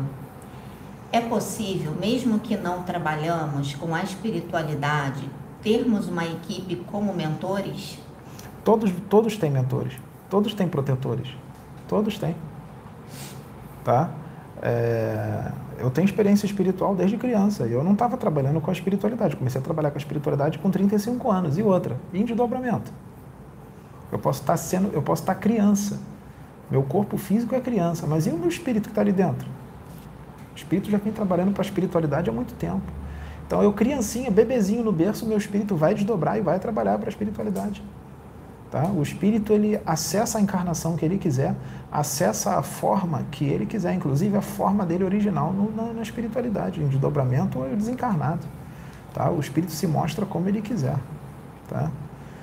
É, dependendo da evolução do espírito, ele acessa as encarnações. Eu quero me apresentar com a imagem daquela encarnação, não sei há quanto tempo atrás. Agora eu quero me apresentar com a imagem da encarnação tal, que eu fui mulher. Agora eu quero me apresentar com a real forma do meu espírito, né? como o meu espírito se apresenta na sua dimensão de origem, que nós temos uma dimensão de origem, ou seja, a dimensão a qual o nosso espírito sintoniza. Né? Quero me apresentar com a forma que da minha dimensão de origem. Aí você pode ter o formato de um arcanjo. Não precisa ser arcanjo para ter o formato de arcanjo, não. Tem espírito que encarna ainda, que encarna aqui na Terra, que se você ver o formato do espírito dele, você vai achar que é um querubim você vai achar que é um arcanjo Miguel, com armadura linda, espada na mão, né? É, várias formas, tá? Então, é, existe muito na espiritualidade que muita gente não, não entende, não compreende e que existe, tá? E que, que é totalmente real, né? Vai. É, flor do Nordeste. Gostei, Flor do Nordeste. Boa tarde. Eu gostaria de saber a diferença entre canalização e psicografia, pois sinto como saísse da minha garganta uma segunda voz. Antes não era clara e agora está clara. Na canalização, o espírito desencarnado, ele irradia os seus pensamentos no médium. Tá? Ele irradia os pensamentos no chakra coronário do médium, tá? ou no chakra coronário e em algum outro chakra ao mesmo tempo. Tá? Depende da forma qual ele quer canalizar. Tá? Na canalização, em muitas situações, o espírito não vai ficar falando da vida dele para o médium. Então, o médium às vezes nem sabe da vida daquele espírito. Então, tem gente que pergunta: eu quero ver o espírito canalizado com Pedro falar alguma coisa da particularidade dele que o Pedro não saiba, isso não geralmente não acontece. Por exemplo, eu não sei nada da vida, eu sei quase nada da vida do Osho, por exemplo. Ele começou a canalizar comigo e foi programado na espiritualidade que eu trabalhasse com ele. Eu não vou ficar procurando que nem maluco sobre a vida dele. Eu só vi algumas coisas. Né? A canalização não é isso, não é adivinhação. Canalização é totalmente diferente disso. Tá? Eles colocam blocos de informações na sua mente também. Ele pode colocar blocos de informações, ele pode colocar no seu chakra frontal. E aí você tem aquele bloco de ideias. Se você não tiver um vocabulário bom, não tiver um conhecimento bom, não tiver estudo, vai ficar difícil para você interpretar aquele bloco de informações. Vamos supor que você não tem conhecimento nenhum de espiritismo, de espiritualidade. Ele vai jogar um bloco de informações no seu, no seu chakra frontal. Como é que você vai interpretar se você não tem conhecimento nenhum? Por isso que é importante que a gente estude, para você poder interpretar o que ele está mandando. E outra coisa, a sua evolução também conta muito, tá? Porque se você não tiver uma evolução, vamos dizer assim, considerável, você pode ter muito estudo, muito conhecimento, mas quando o espírito jogar um bloco de informações no seu chakra frontal, sabe o que, que vai acontecer? Você vai interpretar aquilo de acordo com o que você estudou. Mas qual é o teu nível de expansão de consciência quando você estudou? Qual é o teu nível evolutivo quando você estudou? Você tem tudo aquilo na cabeça, mas será que você consegue codificar aquilo? Será que você consegue interpretar aquilo que você estudou de uma forma profunda? Porque para entender um conhecimento espiritual que você estuda, é necessário sim evolução espiritual. Se você não tiver evolução espiritual, você vai estudar aquilo tudo e você vai distorcer tudo que está escrito. Você vai, pode interpretar aquilo de uma forma totalmente limitada, de uma forma totalmente doutrinária, você pode interpretar aquilo de uma forma totalmente infantil, porque você não tem evolução espiritual suficiente para compreender o que você está estudando. Tá? Então precisa sim de evolução espiritual para compreender o que se estuda. Por isso que tem essa confusão toda aqui na Terra, porque a maioria dos médios são espíritos menos adiantados, são espíritos endividados que muitas das vezes são inteligentes, mas não têm evolução espiritual. Então eles estudam, estudam, estudam, mas não compreendem o que está escrito. Você vê pelas interpretações, as inúmeras interpretações totalmente equivocadas, estreitas, engessadas de espiritualidade. Agora, psicografia é diferente de canalização. A psicografia pode ser intuitiva, a psicografia pode ser mecânica ou semimecânica. Intuitiva, você vai receber o bloco de, de, de informações na sua mente. O espírito vai colocar um bloco de informações na sua mente. Você não vai ouvir a voz do Espírito. Ele vai colocar um bloco de informações na sua mente. Se você não for um médium que não estuda, não tem conhecimento nenhum, como é que você vai interpretar para o papel que o Espírito está colocando na sua mente? Você não vai conseguir interpretar, pode vir cheio de erro. A psicografia intuitiva é onde o médium pode interferir. O médium pode colocar ali as convicções dele, a forma dele de pensar. E aí bagunça a psicografia toda. Já na psicografia mecânica, não, já é mais eficiente. Na psicografia mecânica já é diferente. O espírito, ele não vai tomar o perispírito do médium, ele vai tomar os nervos motores do médium. Tá? Ele vai tomar é, é, é, é os gânglios nervosos que fica na altura do omoplata, que ali se forma um segundo cérebro, o médium pede os, o controle das mãos e ali quem tem, quem tem o controle das mãos do médium já não é o médium, agora é o espírito. Na semimecânica e a mensagem na psicografia mecânica, ela não passa pela, pelo cérebro perispiritual do médium. Ela vai direto, o médium nem sabe o que é está sendo escrito. Aí sai na íntegra, sai na íntegra tudo. Tá? É, já a semimecânica não. A, a, mensagem que o espírito está colocando passa pelo cérebro do médium, mas ele perde o controle das mãos, mas passa pelo cérebro dele, pelo cérebro perispiritual. Tá? Então, é, um psicógrafo intuitivo, ele tem que estudar muito, muito. Tá? E, porque se ele não estudar, não tem, não tem como. Vai interpretar tudo errado. Eu já conheci médium que via espírito, via o espírito, mas era um médium completamente ignorante, não gosta de estudar, tá? totalmente semi-analfabeto, nem falava direito. O espírito falava as coisas para o médium e o médium interpretava tudo de forma louca. Interpretava tudo errado porque não era semi-analfabeto, não tinha conhecimento, não estudava, como é que vai interpretar o que o espírito fala? Tá?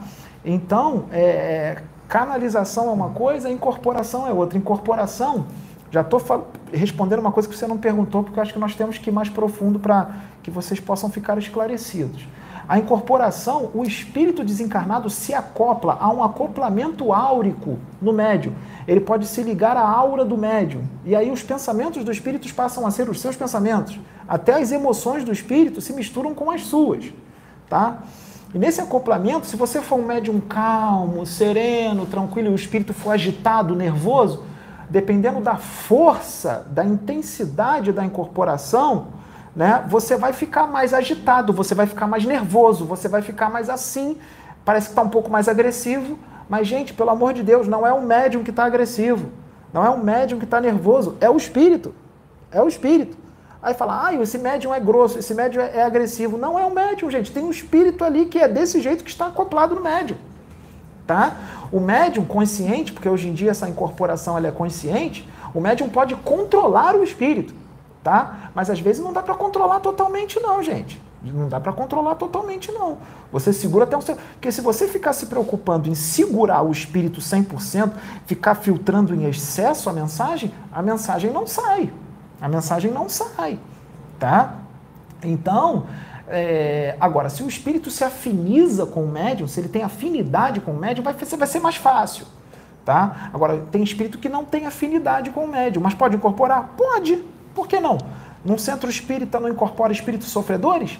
Os espíritos sofredores ali, eles têm a mesma frequência, a mesma afinidade com o médium. Às vezes o médium é um médium totalmente moralizado, um médium totalmente amoroso, um médium fraterno. E o espírito sofredor, às vezes, é totalmente complicado. E ele incorpora no médium. Ele não tem afinidade com o médium. E incorpora com o médium. Então por que os da luz não pode? Tendo afinidade ou não? Então isso é doutrina. Isso é totalmente doutrina.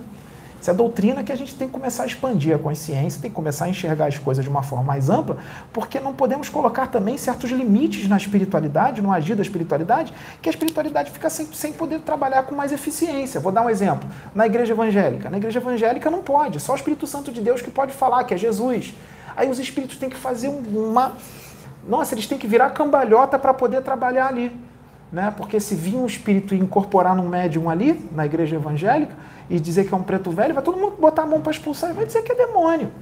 Entendeu? Agora, quando você trabalha numa casa onde, onde a, a, visão é expandida, onde tem expansão de consciência, ou o próprio médio tem expansão de consciência, não está agarrado a uma visão engessada, a uma visão estreita, não está agarrado à doutrina, cheio de convicção, cheio de ponto de vista limitante, nossa, fica muito mais fácil para a espiritualidade trabalhar. Fica muito mais fácil.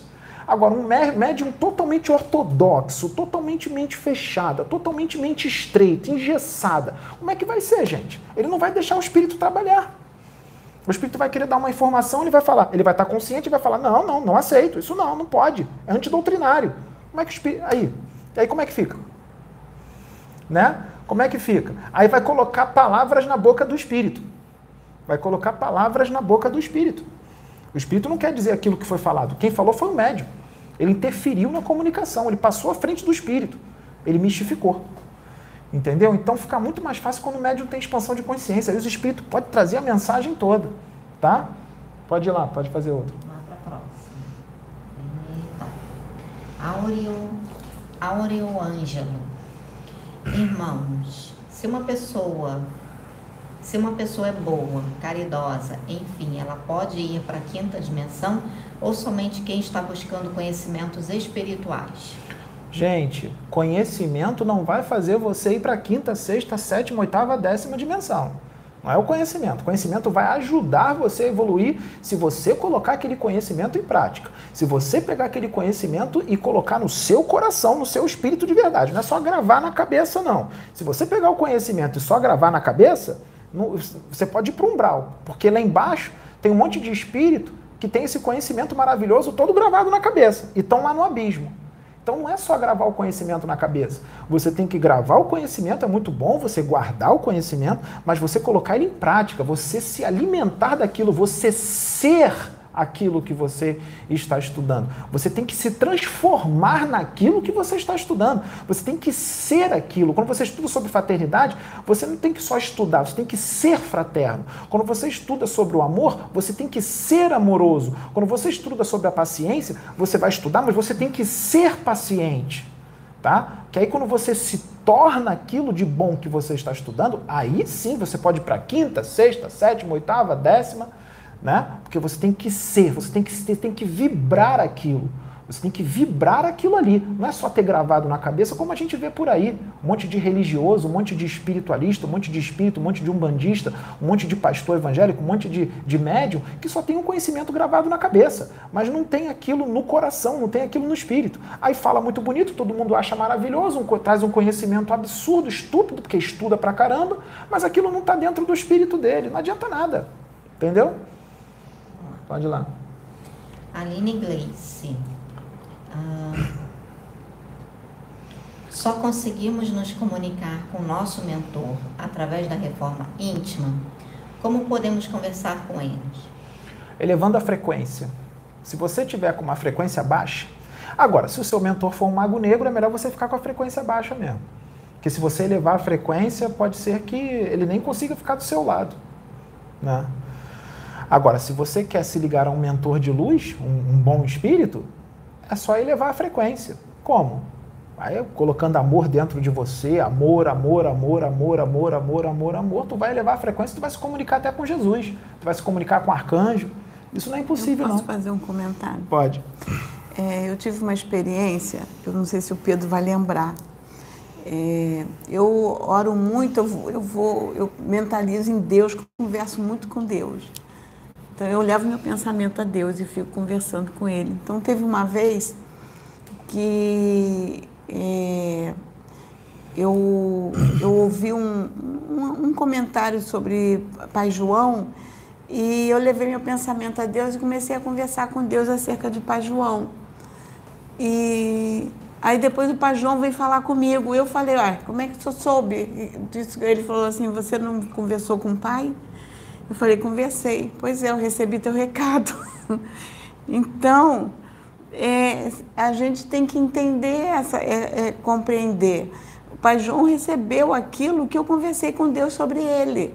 Mas era coisa boa, não estava fazendo nada, eu estava eu tava triste, entristecida é, por uma situação até em relação a ele, e eu estava é, conversando com o pai. Eu falei, poxa, pai, e ele recebeu o, é, as minhas a conversa que eu tive com o pai. Porque a comunicação é mental. Se você quiser se comunicar mentalmente com um espírito que está em outra galáxia, você pode se comunicar e vai na hora.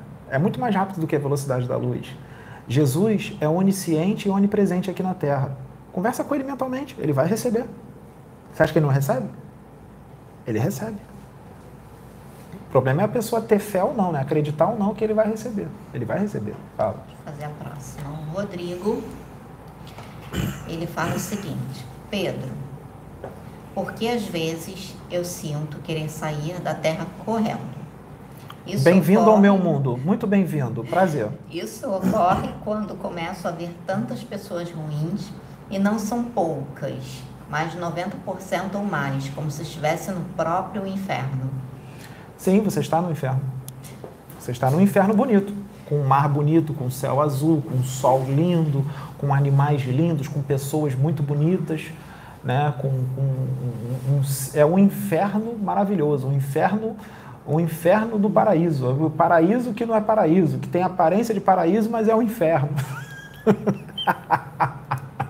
Você está numa cadeia, você está numa penitenciária com espíritos muito criminosos, muito, muito, muito criminosos. Então, se você é um pouco mais evoluído, você vai sentir isso aí que você está sentindo. Isso é bom, isso quer dizer que você está evoluindo. Mas se você está aqui, tem um propósito, tem um motivo, porque não existe equívoco na obra de Deus, não existe equívoco no, no, no, universo. Tudo é, muito, é feito com muita ordem, com muita decência. Tá? Se a gente está aqui, se você está aqui, é para ajudar outros a evoluírem. Mas nem sempre é, por exemplo, você veio com um compromisso na mediunidade. Pode ser na sua família, ajudar os seus familiares a, a evoluir, mas sem impor, tá? Sem, sem obrigar, tá? De forma saudável, de forma amorosa, tá? Tem paciência, porque nem sempre eles vão compreender o que você diz, nem sempre eles vão compreender o seu jeito, né? Eu, eu já fui chamado de homossexual várias vezes por ser um cara tranquilo por ser um cara amoroso, por ser um cara sensível, por ser um cara afável, né? Já fui chamado de homossexual. Né? Chico Xavier era chamado de afeminado, achavam que ele era afeminado, porque ele era amoroso. Né? Por acaso o homem aqui tem que ser agressivo? Por acaso o homem aqui tem que ser violento? Nós somos o quê? Nós somos neandertais ou nós somos homo sapiens sapiens? Nós estamos nas, nas cavernas, que a gente pega a mulher pelo cabelo e sai arrastando, pega a mulher à força, a gente berra, grita, entra em fúria. É, é. Então a gente tem que entender isso. Vamos entender o seguinte, gente. Vamos, expandir, vamos sair do planeta. Vamos lá, vamos mergulhar fundo.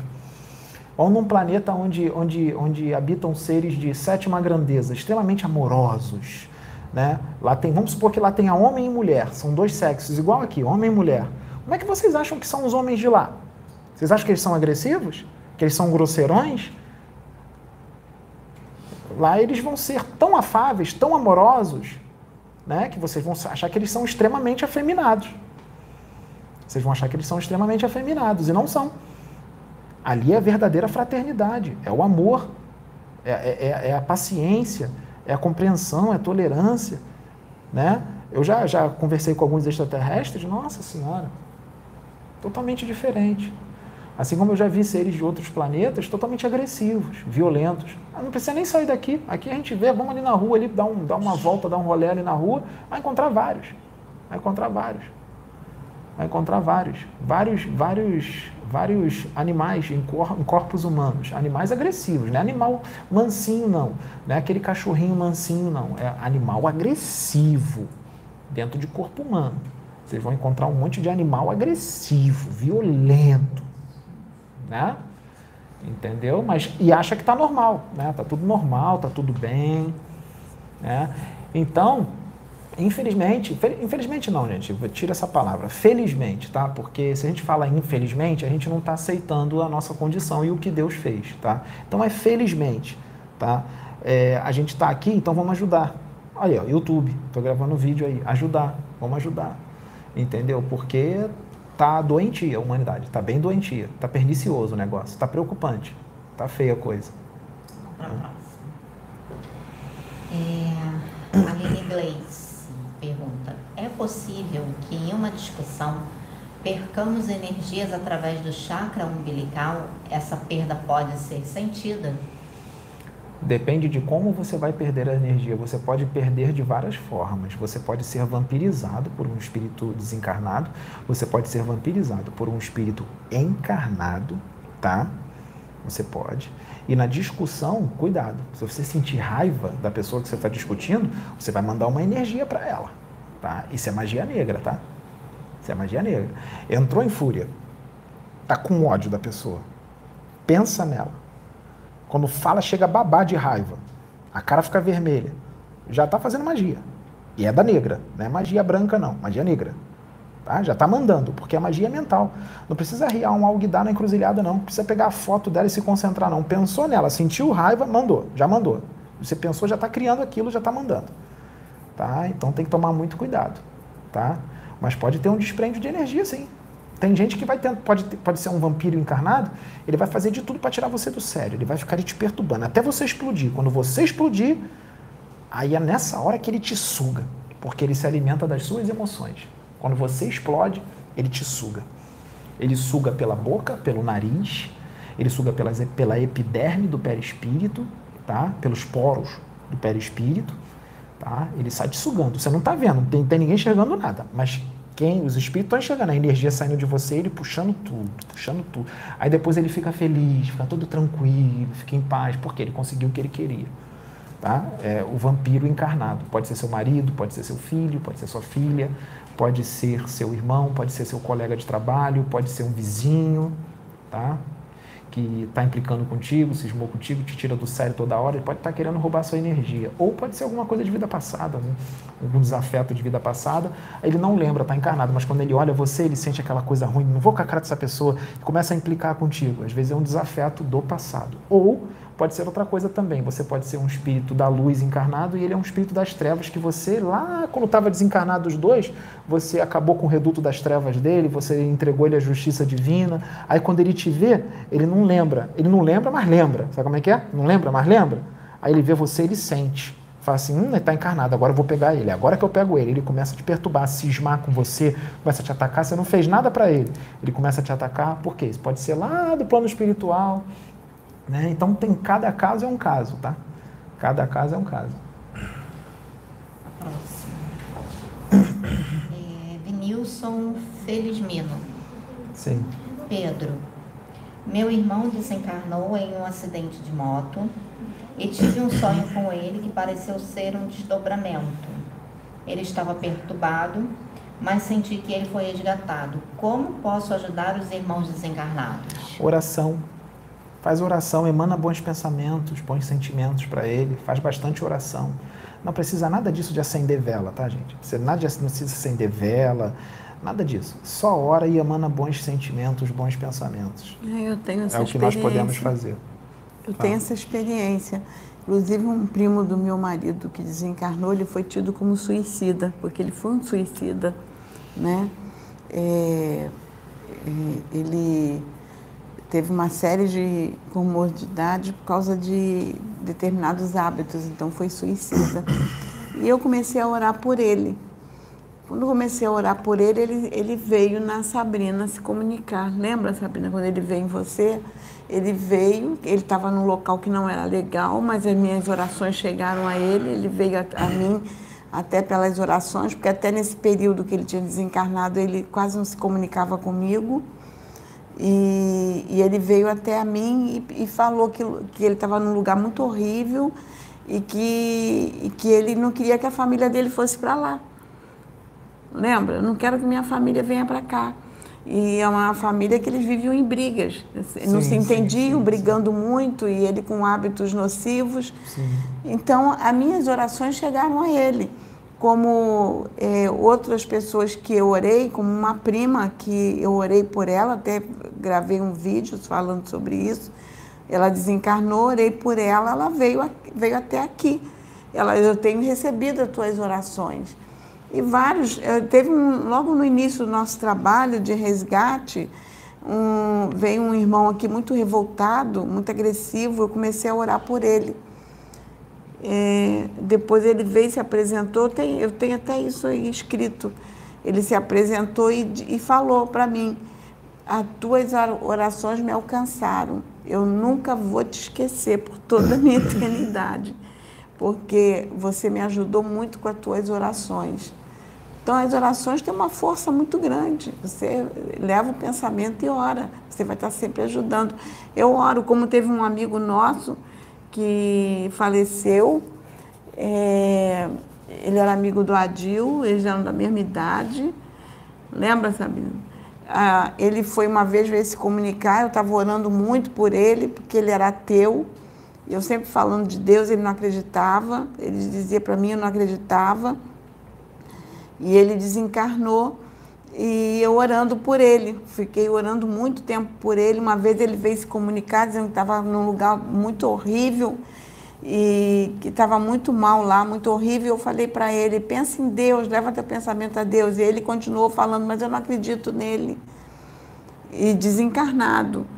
Ah, aí eu continuei orando até que teve um dia que ele veio aqui no trabalho para ser resgatado. Ele foi retirado de onde ele estava e veio aqui muito, muito agradecido, agradecendo muito porque ele estava sendo resgatado, porque eu continuei orando por ele. Então a oração ajuda muito. Esses são, é, foram algumas das experiências que eu tive, porque eu tenho várias.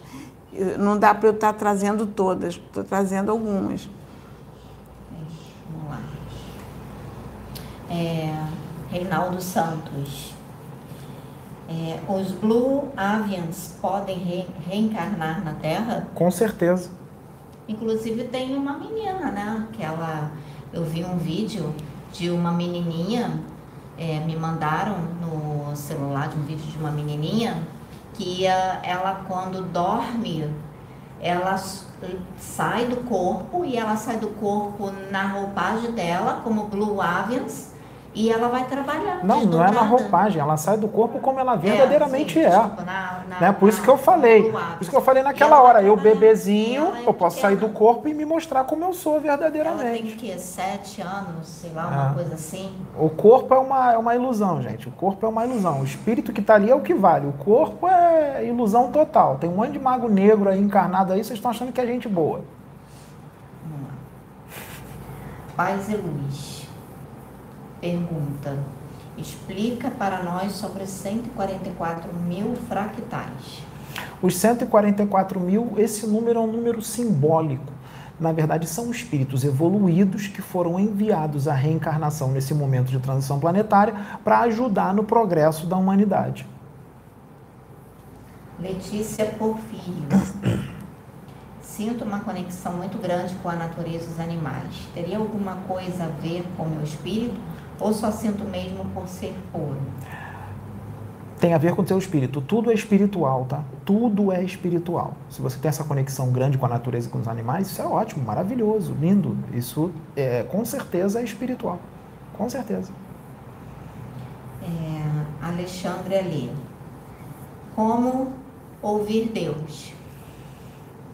ama. Quanto mais você amar, mais fácil fica de ouvir Deus. Por que, que tem muita gente por aí que não ouve Deus? Está totalmente fechado para Deus. Está com a centelha divina totalmente adormecida. Porque não ama, gente. Porque não ama. Não ama.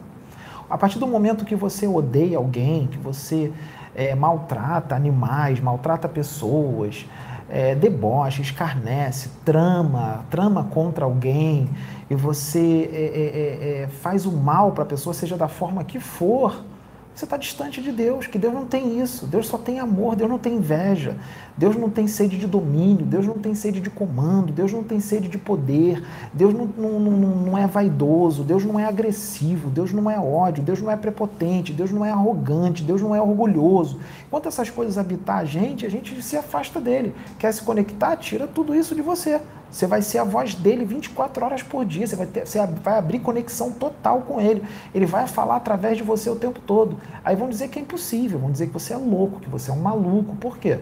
Porque não entendem, não compreendem como é que o universo funciona. Não tem conexão nenhuma com a fonte. Ainda estão completamente adormecidos. A fonte está dentro de você. Deus está dentro de você. Ele é você. Você está dentro dele. Não tem como sair dele. Ele está em toda parte. Não tem como sair dele. Sai daqui da Terra, vou para Marte. Não sair de Deus. Sai daqui, vou para outra galáxia. Não sai de Deus. Sai daqui, vou para outro universo. Não vai sair de Deus. Sai daqui, vou para um outro super universo. Não sai de Deus. Não vai conseguir sair dele. Nunca. Ele está em tudo. Ele é tudo. Ele é. Vamos para a próxima. Patrícia Nunes. É... Nossa, começou a falar dele aí. Deixa eu me. Ah, pode falar. Estou ajudando meu namorado, que é um espírito perdido, está sujo não tem paciência, tem vício por masturbação. Como estou começando a aprender, agora não sei como eu ajudar. O que eu faço?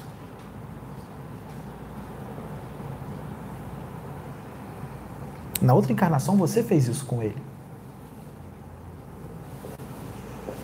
Na outra encarnação você fez isso com ele. Agora você tem que quitar esse débito com ele. Tenha paciência e trate-o com amor, porque você fez isso com ele na outra encarnação. Você levou ele à perdição. Por isso que ele está com você, desse jeito. Porque o que você fez para ele na outra encarnação, ele arrastou para essa. Não resolveu. Então trate de resolver nessa. Que ainda não resolveu. É missão sua. Mas faça com sabedoria, sem obrigar. Vai, vai parando pelas beiradas, vai devagarzinho, vai com amor, vai com paciência. Não sai enfiando o pé na porta, não. Senão você não vai conseguir nada. Vai devagarzinho. No futuro as coisas vão melhorar, se você fizer as coisas direito, tá? Ana Raíssa, essa, eu sei que ela falou Pedro, mas eu vou pedir para Titia Jeremias responder essa. Fala sobre o dízimo, por favor. E aí? Isso aí é assunto que você sabe aí, tem mestrado e doutorado. Ana Raíssa que fez essa pergunta. Não é porque ela o pede dízimo. dízimo. não, tá, gente? É porque ela vê o dízimo de uma forma totalmente diferente dos religiosos ortodoxos. É, o dízimo, é, o que eu já estudei sobre o dízimo, eu, eu vou colocar a minha visão, não vou colocar nem estudos, tá? A visão que eu tenho sobre o dízimo. O dízimo. Posso ir no banheiro rapidinho enquanto você fala? Pode. O dízimo foi instituído é, numa época em que havia necessidade do dízimo. Que naquela época havia muita guerra. Os homens morriam muito, porque em guerras eles perdiam-se muito homens, ficavam muita, muitas mulheres. A, a, a, gente, quando a gente lê a história de Ruth com Noemi, a gente vê os homens da família que morreram e ficaram só as mulheres. Elas tinham que sustentar, não tinha quem sustentasse. Então elas dependiam, senão elas iam para a prostituição. Precisavam ser sustentadas. Muitas famílias, muitas, muitas crianças ficavam abandonadas, muitos, muitos meninos. E os meninos eram importantes, não podiam ser abandonados porque eles eram guerreiros. Viam eles como guerreiros para a guerra, eles tinham que ser amparados.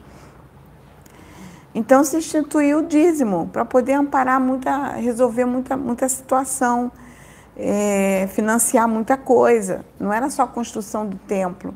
Tanto que quando a gente lê, a gente diz que é, se destinava dinheiro para ajudar algumas famílias, algumas pessoas que estavam trabalhando no templo e trabalhando em outras coisas. Então teve um propósito. É, hoje é, eu tô assim, eu fico muito encrencada com dízimo na atualidade, porque nós temos um Estado que é atuante, que a gente já paga os impostos para que o, o Estado cumpra o que antes era, era, era ele utilizava como imposto dízimo, que era tipo um imposto, que era dado para que tudo isso fosse resolvido. E hoje a gente vê o dízimo como uma fonte de salário eu, eu fico muito entristecida que eu vejo, às vezes, irmãos que ganham um pouquinho, ganham salário mínimo, dá 10% de salário mínimo para a igreja, para pagar um dízimo. É, eu, eu entro nas igrejas eu vejo máquina de cartão correndo entre os irmãos, ali passando, dando dízimo, dando. E eu vejo o comércio que se tornou. Então, eu vejo que o dízimo que foi de uma época, num momento crítico que foi necessário, hoje está sendo usado para um momento, é, para uma situação mais degradante. Então, eu não sou muito a favor disso, não. Eu acho que a gente tem que manter um templo, sim, é, tem que colaborar com as ofertas para manter um templo. Sim, eu acho que tem que ver o que, que necessita para manter um templo, é, quais despesas, é, quanto é que se precisa, fazer um, uma, um valor e dizer, ó, nós precisamos de tanto para manter esse templo. Mas não justifica hoje, através do dízimo, fazer salários exorbitantes para pastores, salários. Pô, tem pastor que tem um salário que o, o membrozinho da igreja dele não tem. Vai lá dar 10% de um salário mínimo para dar um salário de 15 mil para o pastor, 20 mil para o pastor. Às vezes se, se cota em salário mínimo, um pastor que tem direito a 10 salários mínimos de retirada, 15 salários mínimos. Então, eu não sou muito a favor do dízimo nesse contexto. Agora, dizer que eu não dou o meu dízimo, eu dou o meu dízimo para Deus. Porque eu dou na medida que eu ajudo meus irmãos, na medida que, por exemplo, esse trabalho espiritual tem uma parte que é a monetização, sim, mas tem uma parte que é o meu dízimo, que eu dou para Deus, para manter esse trabalho. Eu não fico pedindo para ninguém, né? Eu, eu fico é, usando o meu dízimo para manter esse trabalho. Então, é uma oferta que eu estou dando a Deus para manter esse trabalho. E os irmãos vêm aqui e não pagam nada. Então, é dessa forma que eu vejo. Se eu ajudei, não sei, mas é a, a forma que eu interpreto. Legal.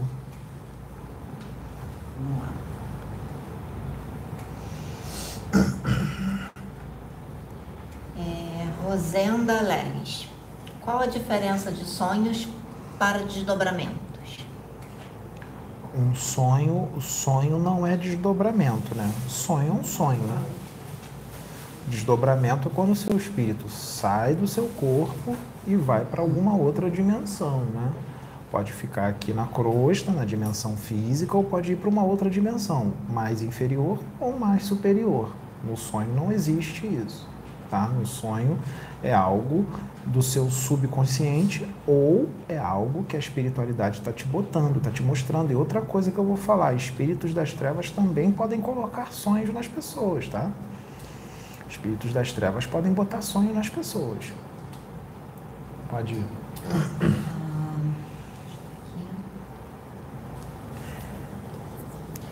Luciana Oliveira. Boa tarde. Grata a Deus pela Casa Plataforma de Oração. Meu filho de 11 anos está com uma mediunidade muito aflorada. Já procurei várias ajudas, médicos, desobsessões, enfim, a mediunidade dele é sonambúlico. Hum. Mediunidade sonambúlica, é, o nome já diz, né? É, ele pode incorporar, né? Na é, sonambúlica, o espírito desencarnado vai desdobrar o espírito do seu filho, né? E o espírito desencarnado vai se ligar ao cordão de prata dele, vai se ligar aos fios fluídicos principais que ligam o corpo astral dele ao corpo físico, né? vai tomar o corpo físico dele por completo e vai trazer na íntegra uma mensagem. O jeito vai mudar completamente porque já não é mais o jeito do seu filho, é o jeito do espírito. E existe também o sonambulismo, que não é nada mais nada menos do que o desdobramento, né? que é quando ele vai dormir, o espírito dele sai do corpo e vai para alguma dimensão, para algum outro lugar. Né? E quando ele volta, ele lembra. Por quê? Porque ele tem lucidez extrafísica e ele pode ter clarividência extrafísica. Então, quando ele voltar para o corpo, ele vai lembrar dos acontecimentos, mas não quer dizer que ele vai lembrar de tudo. Geralmente não lembra de tudo, é difícil lembrar de tudo, tá? Então, se ele tem essa mediunidade, teve uma preparação no plano espiritual, é, né? Teve uma espécie de preparação que é, no plano espiritual os espíritos benfeitores realizam, além do todo o treinamento que ele deve ter tido, né? Todos os estudos, é, realizam uma, uma espécie de elevação da frequência vibratória do perispírito dele para que ele possa encarnar com essas habilidades da, da, da do, do, sonambulismo, né, do, desdobramento consciente, né, da, da, projeção astral de forma consciente, né, e ele pode, é, ele não tem isso à toa, mas ele pode ter isso também, gente, é, de repente ele pode ser um espírito muito evoluído, ele tem uma faculdade mediúnica natural, né, não é uma faculdade de prova, o espírito dele já tem aquilo de natureza, porque ele evoluiu bastante, né, em várias encarnações, então ele já tem faculdades mediúnicas de forma totalmente natural, né, pela evolução do espírito dele. É, não me vem aqui agora as informações é, com relação ao seu filho, mas fique atenta, né? Ele ainda é muito novinho, fique atenta porque tem alguma coisa aí, fica só atenta. Você pode é, fazer o evangelho com ele, o evangelho no lar, você pode fazer orações com ele, isso ajuda. Se ele quiser, ele pode estudar. Você pode é, dar um livro dos médiuns para ele estudar, um livro dos espíritos. Não encher ele muito de livro, não. Como ele é novinho, vai colocando aos pouquinhos para ele dar uma lida, ou então você pode ler junto com ele. Não sacrifica muito ele, lê só um trechinho, lê dez minutinhos, depois para, vai devagarzinho, né? Que isso ajuda também. Né? Se você perceber que ele não está prestando mais atenção no que está sendo dito, aí você, ele já está cansado. Aí você para, né? deixa ele brincar e tal, e vai indo desse jeito, vai educando ele, né? ajudando ele na reforma íntima, sem ele perceber que você está é, ajudando ele na reforma íntima, né? educando ele daquela forma saudável para ele se tornar uma pessoa melhor. Isso também ajuda, porque isso vai fazer com que a frequência dele eleve. Né? Ele sendo uma pessoa educada, amorosa com as pessoas, educado, tratando todo mundo bem, isso daí vai fazer com que a frequência dele eleve, porque se ele tem mediunidade, não quer dizer que ele seja criança, que os espíritos não vão se acoplar nele, né? que ele não vai ser intuído e nem inspirado. As crianças são intuídas e inspiradas o tempo inteiro, tá?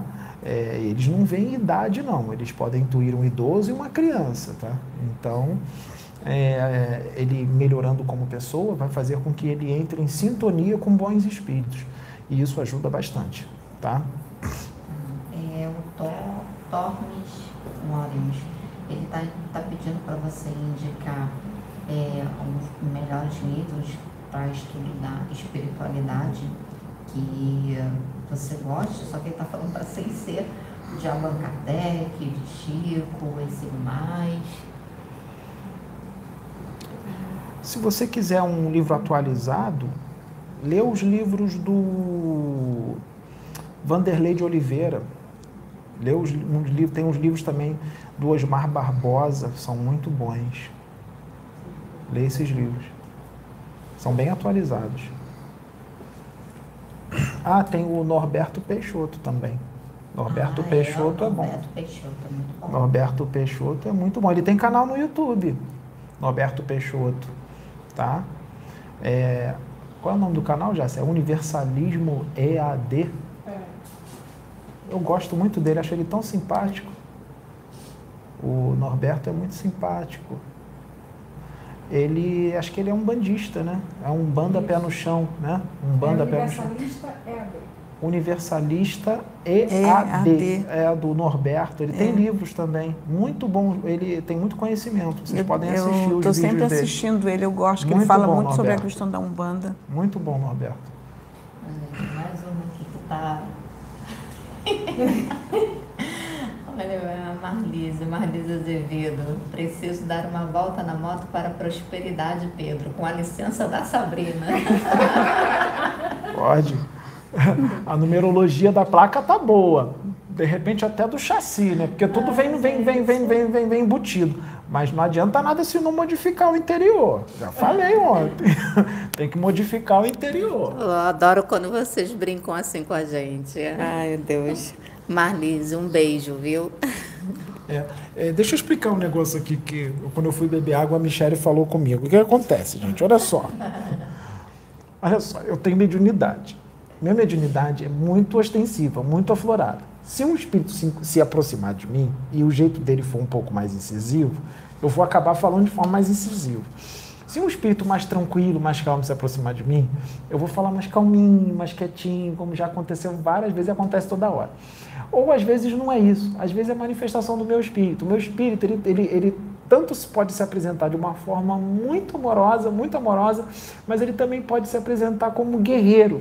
Se o meu espírito se apresentar como guerreiro, aí vai parecer que eu estou um pouco incisivo, que eu estou um pouco. Mas eu não, eu não sou grosso, não, tá, gente? Eu sou bem tranquilo. Mas é que o meu espírito, ele é um espírito guerreiro. Então, gente, vai ter momentos que eu vou falar de uma forma mais incisiva, tá? Mas eu não sou agressivo, não. Tá? Eu sou tranquilo. Pode falar, Sabrina. ATCD. Isso aqui eu não tenho, não, não sei muito não. Falem de Ratanabá. Ratanabá. É, na, tá na Amazônia. Oi? Eu estava lendo sobre isso. Olha, ó. Ah, É ela. É ela. Não, é uma, é uma cidade é, muito antiga, muito antiga. Eles estão explorando agora, está lá na Amazônia. E parece que tem uma pirâmide lá também, né? Eu tenho estudado um pouco, eu estou pesquisando agora eh, sobre isso. E ali vai ter grandes revelações sobre a origem do homem, principalmente aqui nessa grandes revelações. Só que ainda não foi toda explorada porque a dificuldade de acesso é grande. Eles estão ainda explorando um pouquinho, mas já estão trazendo muitas coisas a respeito. Além de estar sendo segurado por algumas autoridades. É, as autoridades não estão deixando penetrar muito ali, porque tem, parece que tem grandes revelações a serem trazidas que estão sendo guardadas as sete chaves. Mas eu tenho acompanhado o trabalho, sim. A hora que eu tiver mais informações, eu até faço uma live, uma live não trago um estudo, vou estudar mais o assunto que eu tenho acompanhado. E me lembrou uma coisa, uma canalização da Juliana, de um ET, de um, um A Juliana, canalização da Juliana, que disse que disse que em breve teríamos notícias. Que em breve teríamos que iria notícias. ser- iria ser descoberto. do que iria É. ser descoberto. É Tá, eu tô passando porque eles não sendo. podem não estar te ouvindo, entendeu? Pode ir. Mas eu vou continuar os estudos. Vai lá. É, Renê Salles. Pedro, por favor, pode esclarecer sobre prosperidade e a Matrix? Prosperidade e Matrix? E a, e a Matrix? E a Matrix? É a E- Matrix. e É a a Matrix. Matrix. Ah, tá. Olha, é, Prosperidade uma coisa é uma coisa e outra coisa é outra coisa totalmente Prosperidade diferente. é ampla, né? Não é só É. material, é Gente, espiritual isso aí também. que ele me deu agora dá um tema para uma palestra de três horas. Então, a gente tem que anotar, É. anotando os temas para Prosperidade e a Matrix. Porque prosperidade é uma coisa, a Matrix é outra totalmente É, porque a diferente. É, prosperidade a Matrix é o Maia, é né? material. Vamos resumir, bem resumir, senão, senão eu vou falar muito. A Matrix é o Maia, é a ilusão, tá? É, é aqui o plano físico, né? Que a, a realidade é o plano espiritual, não é isso? Resumir bem.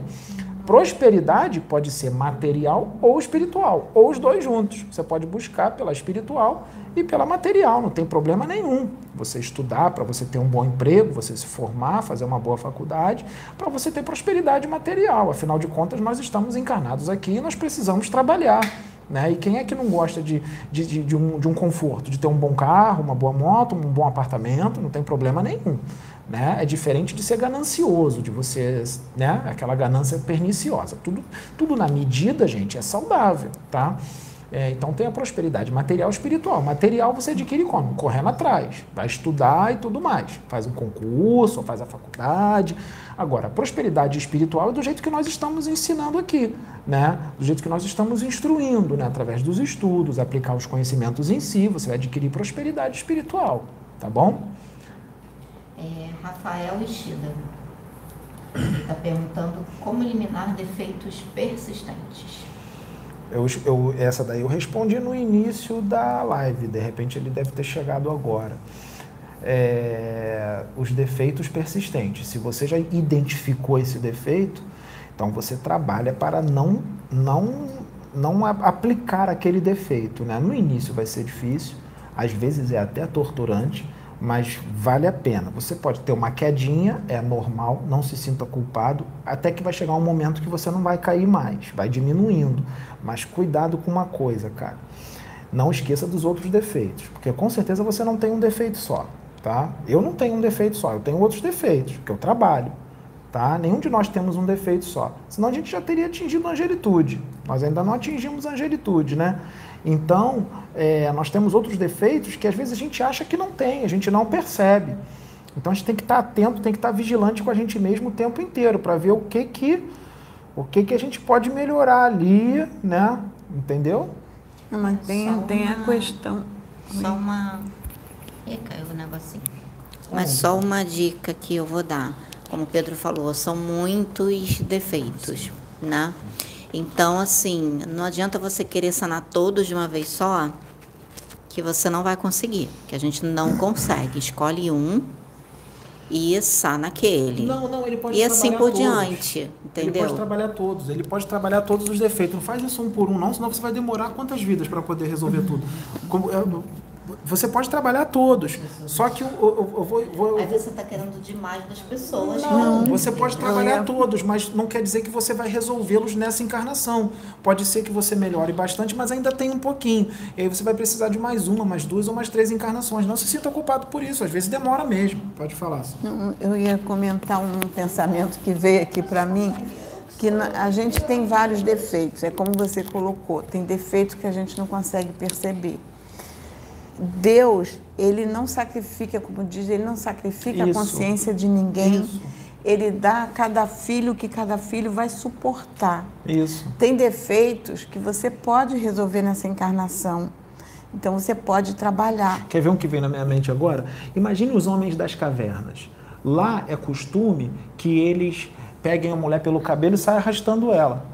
E lá é normal isso, é costume. Você acha que Deus vai chegar e falar assim, filho, não age dessa forma não. Você tem que tratar a mulher com carinho, com amor. Eles não são desse jeito, eles ainda estão homem das cavernas. Você vai estar sacrificando a consciência dele para pedir que ele seja amoroso. Ele ainda é homem das cavernas.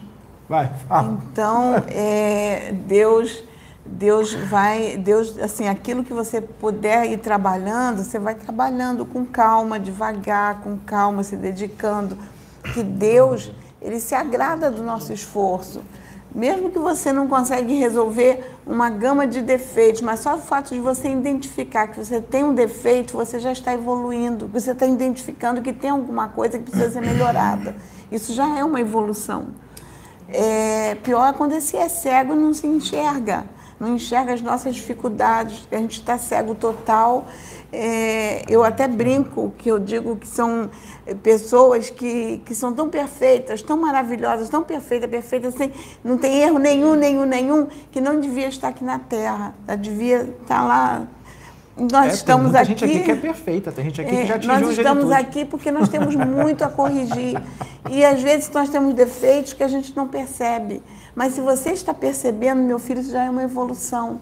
É. é. só você trabalhar em cima disso que você está percebendo em é, você. É, isso já é evolução. Bastante é porque você já está se identificando, você está, poxa, eu preciso melhorar isso, poxa, é. eu preciso melhorar aquilo. Isso, isso já é um, um, um, Pior é se você não estivesse aceitando nada, as pessoas falando para você que tem então, que mudar. Então, é, continua nesse caminho, vem identificando aquilo que você precisa melhorar, que Deus te dá todo o aparato e vai te ajudar naquilo que você precisa melhorar. Eu digo pela minha experiência, porque as, as, os processos. Outro dia eu dei um exemplo aqui sobre o meu sobrinho dirigindo um carro, num resgate que eu fui fazer. E eu tive que treinar ali, eu tive que treinar tolerância, compreensão, paciência para eu não explodir com ele no carro, porque ele, eu já estava numa situação e eu sentindo a aflição dos irmãos. Deus não abriu um, Deus, Jesus não me deu uma oportunidade de treinar paciência, tolerância e compreensão, me deu. Porque eu sei que eu preciso ter mais compreensão, que eu preciso ter mais tolerância, mais paciência. Preciso trabalhar mais isso. Se eu já identifiquei e estou querendo melhorar isso, isso já é uma evolução. Então você está de parabéns, meu irmão, porque você está evoluindo. Aí, você está identificando as suas dificuldades, continua assim. É isso que Deus quer de nós. Tá, vamos lá para a próxima. Celeste Correia. Ela diz que ela sente uma dor, uma dor nas costas do lado esquerdo, como se fosse um buraco saindo energia. Que pode ser? Primeiro a gente tem que ir no médico, né? Porque se parecer que é um buraco saindo energia, às vezes pode ser uma interpretação sua, né? Você pode estar associando a algo espiritual. Vai no médico, vai num ortopedista ou algum outro médico, né? Um clínico geral, que ele pode te indicar para um médico específico, e aí ver se isso é físico.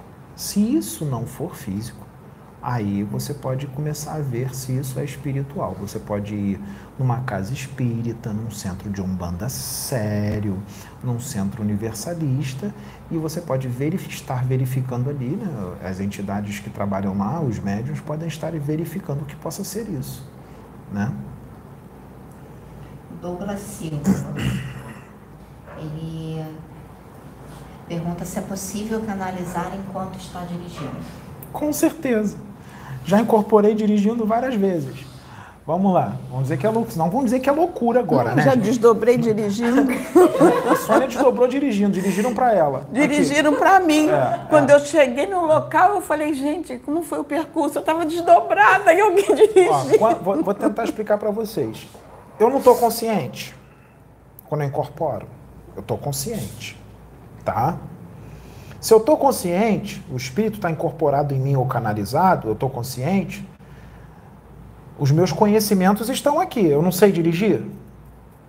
Então, beleza. São duas consciências ali. É a minha e a do espírito, tá? Não é só o espírito sozinho, não. É a minha dele. Então, eu posso usar os meus conhecimentos. Eu não sei dirigir?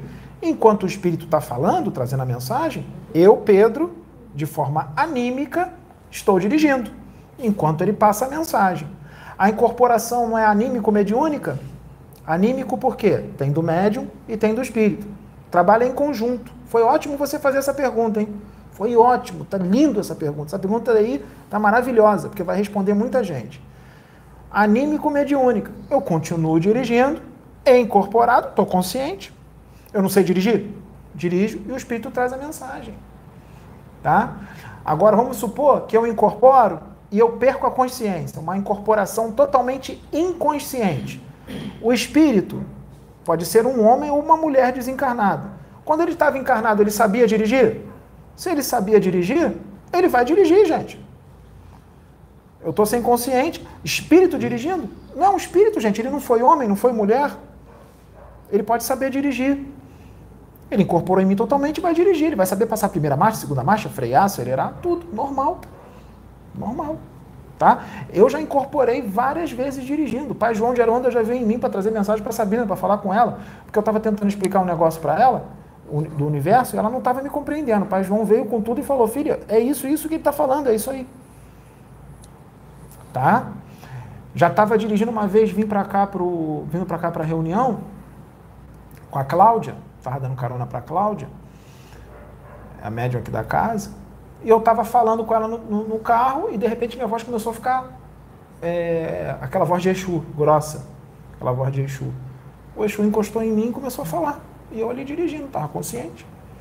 Aí ela deu um susto assim, opa, o Exu chegou. Sim, chegou, Ivana. Entendeu? É isso aí. Vai lá. É, o Eduardo Bastante, ele está perguntando o que representa o espírito de Sai Baba. É um espírito muito evoluído, é um avatar, tá? Ele não tem a mesma, a mesma evolução de Jesus, tá? Mas ele é um espírito muito evoluído, bem além da humanidade aqui da Terra, tá? Ele é um Cristo. Ele é um, é um espírito que já adquiriu a consciência crística. Ele é um Cristo, tá? Gente, bota uma coisa na cabeça de vocês. As pessoas falam, ouvem falar Cristo, aí associa Jesus, que só Jesus é o Cristo. Não, gente. Cristo tem incontáveis no universo, tem vários Cristos de vários níveis evolutivos. E nem sempre esses Cristos são perfeitos, têm defeitos, mas já atingiram um certo nível evolutivo. Tá? Já atingiram um nível evolutivo. Imagine alguém que vai ser degradado daqui, evolui muito num outro planeta, o outro planeta é muito atrasado, lá ele é evoluidíssimo, ele pode se tornar um Cristo, um Cristo lá, mas primeiro tem que adquirir a consciência crística. Qual é a consciência crística? Amor. Quando o amor entra de verdade, de verdade, tá? Aí você estabelece conexão direta com a fonte, que é Deus, que é o Criador, tá? Só que aquele amor que acabou de entrar, ele acabou de entrar. Então você pode ser um Cristo recém-nascido, um Cristo que está começando agora. Então ainda tem muita coisa para evoluir, muita coisa para melhorar, mas já é um Cristo, um Cristo iniciante, um Cristo que está começando agora.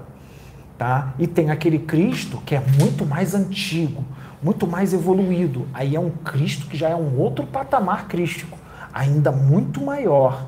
As pessoas não entendem isso, tá? Então eu estou explicando para vocês, tá? Então existe existe um Cristo que está começando agora, existe um Cristo que já está mediano, existe um Cristo que já está muito além. Jesus é um Cristo, né? Sananda. Existem Cristos mais antigos do que ele, mais evoluídos do que ele. Tá? Então, Cristo é aquele que já atingiu, que já consegue sentir o amor universal, que é um amor que vem de Deus, aquele amor puro. Ele se tornou puro de coração, tá? Se tornando puro de coração, aí muita coisa acontece, gente. Aí muita coisa acontece, que muita gente acha que é impossível, acontece. Mas nem sempre se acontece algo sobrenatural. Ah, então transforma essa água em vinho. Ah, então ressuscita esse bichinho, ressuscita essa pessoa. Não é assim que funcionam as coisas.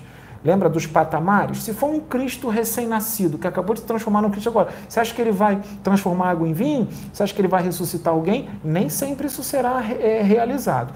A não ser que Deus queira, que a espiritualidade queira realizar isso através daquele Cristo iniciante.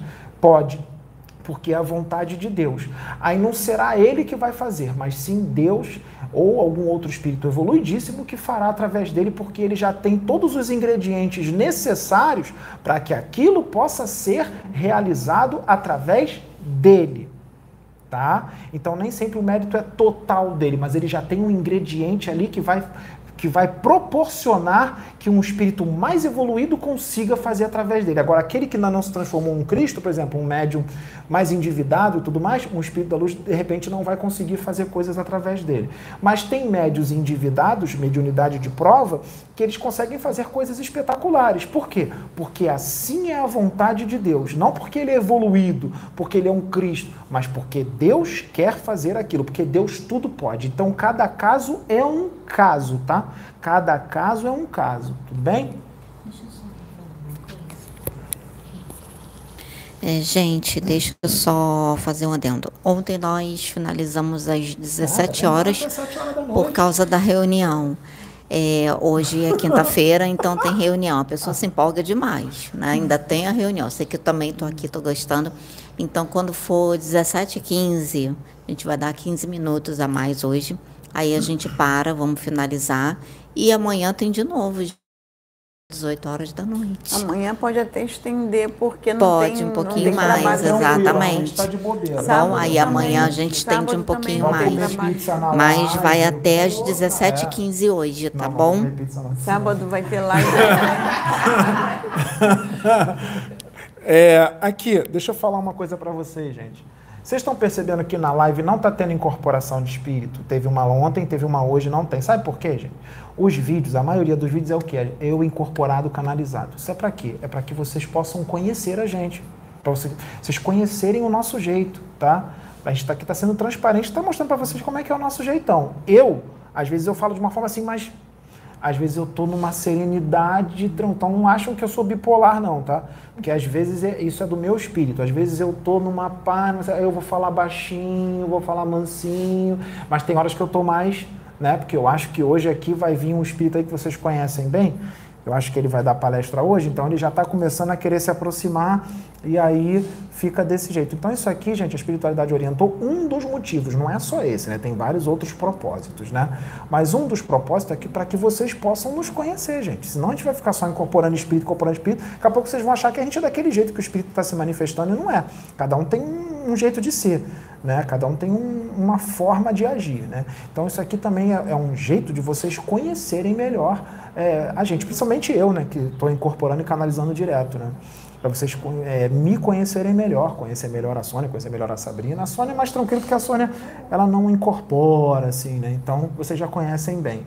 Né? Agora eu não, né? eu estou sempre incorporando, canalizando e tal, e às vezes vocês não, não. Poxa, como é que é o Pedro? Ele está sempre incorporado, canalizado?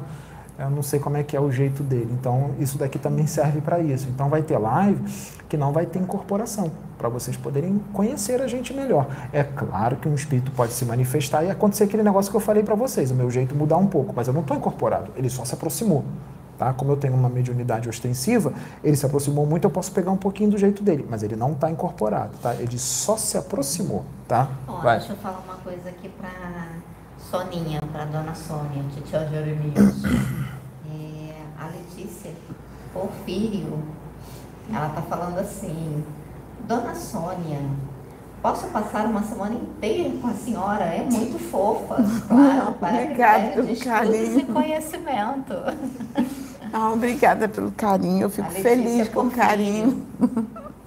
Olha, gente, eu, eu até agradeço. É, quando eu vejo os comentários ali, me deixa feliz o, o carinho que, que vocês têm por mim, me deixa muito feliz. E vocês terem uma ideia, esse trabalho para mim é um trabalho significa a minha vida, porque é toda a minha vida esperando por esse trabalho, como eu já falei, mais de 40 anos. Eu tinha 17 anos quando me foi falado desse trabalho. Então, o amor que eu tenho por esse trabalho, o amor que eu tenho pelos irmãos, eu fico orando, eu, eu, eu venho para cá, eu oro pela plataforma eu fico orando, eu já orei com os irmãos no telefone, orando pela plataforma. Porque quando eu oro pela plataforma, eu não oro só pela gente, eu oro por todos e que acompanham o trabalho da gente, que estão inseridos, que nos acompanham. Estou orando por todos. Então, é por isso que tem até pessoas que dizem assim: ah, você me visitou. Provavelmente sim, porque eu oro por todos. Porque eu tenho um amor muito grande por esse trabalho. Eu Ela já um desdobrou amor... para vir puxar meu pé. foi, eu desdobrei, fui no quarto dele. Já foi em outros teve, lugares. Também. Não, e teve detalhe. Eu, ele já, eu, eu orei com ele, depois eu fui dormir, eu fui dormir orando. Depois ele me liga, caramba, Sônia, eu não conseguia dormir porque eu escutava a tua oração, você estava dormindo orando. Legal, né? Ele falava, eu escutava você orando. Eu falei, eu estava dormindo, mas eu escutava. Você dormiu orando, dormiu orando. E eu, o meu espírito continuou orando. Tinha mulher de oração. Então, eu oro por todos, gente. E eu fico muito feliz quando eu recebo assim, essa demonstração de carinho. Me traz uma força maior. Me, me, é como se fosse um impulsionar. Vocês me impulsionam a buscar mais, a orar mais, a orar por todos. Isso é como se fosse assim uma é um, uma, uma, é um, é um, estão impulsionando e eu faço com muita alegria porque eu amo irmãos e eu fico muito feliz e quero agradecer. Ela é um mestre, né? Ela é Yoda, né? Só falta a orelhinha pontuda, ficar verde. Já é baixinha, já é pequenininha, né? Tem um cabelo fininho, né? Só falta ficar verde, né? Só falta a, a orelha a, crescer. A orelhinha, é, Yoda total. Porque ele só me pegando no meu pé me chamando Yoda. de Yoda. 800 anos de idade. Vai. Vamos voltar para o segundo. Da, da hora, ó, a hora. Vamos voltar. É, Anderson Serrão. Boa tarde a todos da CPO, gratidão pelo trabalho. Pedro, aos que vão continuar encarnando aqui na Terra após essa transição, Sim. irão continuar com o véu do esquecimento? Grato, saúde e sucesso. Quanto mais você vai é, queimando karmas e você chega uma hora que você não tem mais karmas e que você vai evoluindo muito, e principalmente se o seu corpo também se tornar, seu corpo físico, se tornar mais sutil, fica mais fácil de você lembrar das reencarnações passadas. Tem espírito, seres extraterrestres, que quando eles reencarnam, eles já reencarnam lembrando da encarnação passada. Por quê? Porque na encarnação passada eles fizeram tudo direitinho, eles não fizeram mal, eles só fizeram bem. Então fica mais tranquilo de você lembrar. Agora, se você lembrar que você fez um monte de besteira na vida passada, se você lembrar que a sua mãe foi um algoz teu, que o teu pai foi o seu assassino na outra vida, como é que fica? Fica complicado, né? Então é melhor ficar no esquecimento. Agora, realmente, à medida que você evolui bastante, você pode lembrar de reencarnações passadas. Hoje em dia tem crianças por aí, tem criança na Índia que lembra da encarnação passada, tá? É, não lembra tudo, né, gente? Não lembra em detalhes, mas lembra muita coisa. Tá? Então, realmente, quando você evolui bastante, você pode lembrar de reencarnações passadas. Né? Aí acaba o problema de não existe reencarnação. Né? Acaba o problema. Né? Pode. Né? É, Anísio Alves de Amorim, lá de Brasília.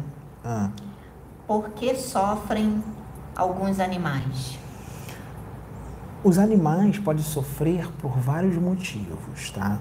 Lembrando que eles estão num planeta que é de terceira dimensão, é um planeta ainda primitivo, é um planeta ainda atrasado. Então nós temos bactérias, nós temos vírus por aí, né? O animal pode não estar se alimentando bem, as defesas do corpo físico do animal pode não estar muito boas, ele pode adquirir uma doença. Né? E também ele pode sofrer pela maldade do homem, não porque o animal tem karmas, porque o bichinho não tem karmas, mas sim pode sofrer pela maldade do homem tá? É, porque os animais não têm karmas, tá bom? Não têm karmas. Então eles podem sofrer por vários motivos. E outra coisa, quando ele está ficando velhinho, o corpo vai parando, né, gente? Ele vai parando de funcionar, igual o carro velho, ele vai pifando. Então ele vai ficando cego, ele perde o paladar, ele já não ouve direito, porque a máquina já está desgastada, já está parando, é normal né? é do desgaste, é do uso, ela vai parando de funcionar, até que vai parando um órgão para outro, para o coração, desencarna. Tá? Então aquilo não é karma, ele não está quitando débitos, é apenas o corpo físico que vai parando, entendeu? Tá? É, Aline Gleice. No surto psicótico são revelados aspectos reais do nosso espírito ou vem à nossa mente somente coisas da nossa imaginação? Olha, isso eu não posso te responder porque eu não sou psicólogo, tá? Mas é, tem algumas coisas que são totalmente espirituais, tá? Vou dar um exemplo para você. Tem espíritos das trevas que são muito, muito, muito trevosos, que quando eles reencarnam aqui na Terra são psicopatas daqueles bem cruéis. São serial killers, né? É, muitos psicopatas que a gente vê por aí são nada mais, nada menos do que espíritos trevosos. E o psicopata ele disfarça muito bem, tá? Ele pode é, é, é fingir um choro, se fazer de coitadinho, ele manipula manipula as pessoas, as pessoas podem acreditar nele, né? Ele é um estrategista, muitas das vezes é um, é um espírito que ele é um estrategista, ele faz estratégia, ele fica ali maquinando, o que, que eu vou fazer, burlando, ele, ele monta toda uma estratégia, ele, ele sabe como enganar as pessoas e muita gente cai. O psicopata, dependendo do psicopata, ele é bem esperto, ele é bem inteligente, e um psicopata é um espírito doente, né? Não existe psicopata saudável, tá? Então a psicopatia, ela não é física, a psicopatia ela é espiritual, totalmente espiritual, totalmente, tá? E existem psicopatas que são mais tranquilos e existem psicopatas que são bem mais vamos dizer assim, bem piores, né? Então, por quê? É, é, cada espírito tem uma evolução, né, gente? Então, não vamos comparar, por exemplo, um obsessorzinho qualquer com um dragão. O dragão é um psicopata, mas ele se, a psicopatia do dragão é muito mais severa. O ódio, a agressividade de um dragão é muito mais, ela é muito maior, muito mais profunda do que de um quiumba qualquer. Então, psicopatia pode ter num quiumba, mas pode ter num mago negro, pode ter num dragão, mas é, existem os níveis de psicopatia, vai ficando cada vez pior, o negócio vai piorando, tá? Então tem aquele psicopata que é mais fácil de você curar, vamos dizer assim, e tem aquele psicopata que aí, a brinca... aí o buraco é mais embaixo, aí pode precisar de muitas reencarnações, tá? Alexandre Batista. É, poderiam comentar sobre a ressonância harmônica, transferência de consciência? Poderia fazer uma análise sobre mérito próprio do aprendizado e transferência de conhecimento pela ressonância harmônica? Isso daí, gente, é, é para explicar assim numa, numa. É bem complexo. É, gente. É, é, é, é, isso é muito tempo para falar entendeu? Mas transferência de conhecimento, o conhecimento se transfere como? Aqui, ó, tem os vídeos, esse aqui é um estudo, isso aqui que a gente está fazendo é um estudo, é um uma transferência de É uma transferência de conhecimento. Agora, é, o ler um livro é uma transferência de conhecimento. E isso aqui que a gente está fazendo emana uma energia, tá? Então, cuidado com o que vocês veem na internet, porque tudo emana uma energia. Às vezes a energia é extremamente negativa e vocês não sentem. Por quê? Às vezes você não tem uma sensibilidade, você não tem uma mediunidade aflorada, você não está sentindo, mas está absorvendo aquela energia ruim. Depois, durante o teu dia, durante a tua noite, você tem um, um pesadelo, você se sente mal porque você pegou daquele vídeo que você assistiu. E podem acontecer várias outras coisas. Você pode ficar mais agressivo, mais impaciente, não sabe por que, que aquilo está acontecendo. Você pegou num, um vídeo que você possa ter visto. Né? Agora, tem que ter uma coisa também, gente. Aqui a gente está emanando algo bom para vocês, tá? A gente está emanando um conhecimento da luz para vocês e tudo mais. A gente está fazendo isso aqui de coração e tudo mais. Então vocês vão se sentir bem. Se você se sentir mal, aí tem um outro problema. Com quem você está se sintonizando? Porque se a gente está mandando algo de luz, algo de amor, e você passou mal, então quer dizer que a tua frequência não está muito boa. Pode ser que você está sintonizado com espíritos trevosos, mas acha que não está. Tá? Não quer dizer que você está aqui buscando isso que você está bem. Nem sempre você está bem. Tá? Então você pode estar tá em sintonia com espíritos complicados. Aí quando vem um conhecimento da luz, você passa mal. Por quê? Porque você não está naquela frequência. Aí você vai e se sente mal. Mas não é porque que a gente está mandando é ruim, é porque você não está bem.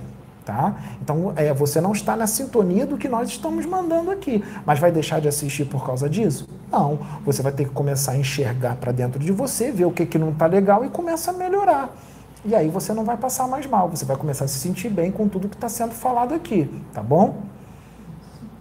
É, Késia Domingues, como fazer para controlar a ansiedade e irritabilidade? Essas coisas estão muito entranhadas em mim. Todos os dias falo que vou tentar controlar essa situação, mas sempre falho, mas não paro de tentar. Deixa eu falar uma coisa para vocês. Existem drogas virtuais, tá? Já ouviu falar em drogas virtuais? Isso é uma trama de espíritos trevosíssimos, tá? É o que eu estava falando aqui agora. Cuidado com o que vocês veem na internet, cuidado com o vício em redes sociais, não consegue sair do chat, não consegue sair do WhatsApp, não... você pode estar viciado. Isso tudo são drogas de internet. Barulhinhos, musiquinhas de certos aplicativos, isso traz ansiedade, isso traz depressão, isso pode trazer trazer agressividade. Isso é um dos motivos, tá? Da ansiedade. Não, não é tudo. Tem outras coisas que podem ocasionar isso. Eu estou dando um exemplo, tá? Não vamos generalizar. Mas cuidado com o que vocês procuram, porque vocês não têm ideia do que é a internet. A internet é uma, é uma ferramenta da luz, mas também uma ferramenta das trevas. Tá? Então as trevas elas usam muito a internet, muito para deixar as pessoas mal, para deixar viciado, para deixar depressivo, para deixar triste, para deixar agressivo. E às vezes são coisas que tu acha um vídeo que tu acha que é inofensivo e aquilo ali está te prejudicando sua mente radicalmente e você não está percebendo, não está se ligando. Tá? Então, a forma de você tirar isso é você selecionar melhor as coisas que você vê e você também fazer a reforma íntima, né? Você fazer aqueles estudos que eu falei, né? edificantes e tudo mais, né? E você aplicar todo aquele conhecimento em você. Medita, faz meditação, faz oração, tudo isso ajuda muito, que a oração, gente, é uma evocação de quê? De, de Deus. É uma evocação de espíritos da luz. Então, a, a, a oração, ela é um banho de luz em cima de você, feita de coração. Então, aquilo dali ajuda muito, a oração ajuda muita coisa, gente, tá? É, então, sigam esses ingredientes que vai dar certo, tá? Luiz Cláudio Anjos. Boa tarde, irmãos. Pedro, como posso transmutar o medo para amor a Deus?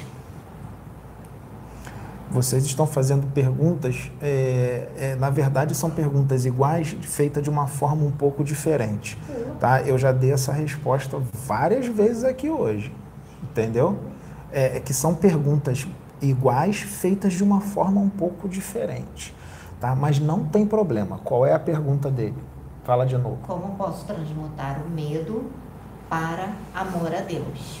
Então, faz aquele negócio que eu falei oração, meditação, estuda, pega os conhecimentos edificantes, os livros e aplica aquilo em você e começa a desenvolver esse amor. Trata bem as pessoas, olha para as pessoas com mais carinho, com mais. Finge que você é Deus. Eu sou Deus agora. Deus não ama todos? Então você olha para todas as pessoas e começa a desenvolver um amor. Quer ver uma forma? Pega uma pessoa que você ama. Vamos supor, você ama muito sua mãe. Aí você olha para sua mãe, sente esse amor que você sente pela sua mãe. Beleza. Agora você olha para uma pessoa desconhecida qualquer na rua e imagina que aquela pessoa é como se fosse sua mãe. Aí você, o amor que você sente para sua mãe, você transfere para aquela pessoa, né? E aí você começa a desenvolver, a treinar isso, a sentir o amor pelas pessoas, tá? É fácil, não é difícil, é fácil. Eu consigo isso moleza, eu sinto isso por todos, entendeu? Eu sinto por quem me faz mal, por quem me faz bem, eu consigo sentir tá? É claro que eu posso dar uma bronca, posso dar uma exortação, mas isso não quer dizer que eu odeio a pessoa, tá? Eu estou dando a exortação justamente porque eu amo a pessoa, tá? E, eu, e o meu desejo é que ela se conserte, é que ela se torne uma pessoa melhor. Porque tem gente, gente, que não adianta você falar mansinho, tem gente que você tem que falar de uma forma mais incisiva, tá? Isso não quer dizer que você é ruim, tá bom? Vai lá. É... Luiz, o sobrenatural. Cerveja sem álcool faz mal para o perispírito? Olha, eu fiz esse teste, né? Eu não estou bebendo mais. Aí eu peguei uma cerveja é, que não tem álcool. Eu tomei, tá? É, e eu não senti nada de ruim. Eu, Pedro, não senti nada de ruim, tá? Pelo menos eu. Eu tomei uma só. Uma, uma long neck, né? Sem álcool. E eu não senti nada de ruim, não, tá? Pode ir lá. É, deixa eu só fazer um adendo. Assim, gente, a, o levedo de cerveja, é, sem o álcool, que levedo, o levedo, tá levedo de cerveja, ele tem os seus benefícios para a saúde, tá? Mas tem que saber o seguinte: você está querendo substituir um vício por outro? Entende? Garrafa, Porque né? você diz assim, ah, não tem álcool, mas é um vício, entende? Então você está fazendo uma transferência. Então, vício por vício não quer dizer que seja o álcool, aí já é questão interna. Entendeu? Você tem que trabalhar dentro de você para não ficar agarrado à questão do vício, né? Do, de, é, de transferir uma coisa para outra. Então, Vamos supor que você tem um vício na cerveja. Aí você vai substituir. Aí vamos supor que com a cerveja normal você bebe. Num dia você bebe 30 long necks. É, é exagerado, né? Beleza. Aí você fala assim: então vou fazer o seguinte. Eu vou beber 30 long necks sem álcool. Você está transferindo, como ela disse, é verdade. Ah, mas não tem álcool. Mas e o exagero? Você está bebendo 30. E o exagero? Eu bebi uma long neck e fiquei tranquilo. Mas isso impede que eu poderia beber mais uma? Existe uma quantidade específica? Não. Não existe uma quantidade específica, porque cada um tem uma opinião. Né? Na minha concepção, se você beber 10, já está no exagero. Agora, se você beber duas, três, tá tranquilo. Duas, até, três, até quatro. Porque o líquido tá tranquilo, demais entendeu? no organismo não é muito bom. Isso, não é bom, nada exagerado é bom, entendeu? Tem que ter um equilíbrio. Até é. na gestão de líquido é. tem que ter um equilíbrio. É o teste que eu fiz. Eu bebi uma só sem álcool. Não senti nada de ruim, tá? Eu, Pedro. deixa eu só falar. Gente, já são 17, 5 e 16. Tá? Nós vamos estar encerrando aqui, porque a gente precisa se alimentar e tudo, e preparar tudo aqui. A gente preparar tudo para a live e agora a gente vai ter que desfazer e preparar tudo para a reunião, que começa sete às sete, mas tem a preparação antes, tá bom? Então, amanhã nós estaremos aqui às 18 horas, poderemos ficar um pouquinho mais de tempo, tá?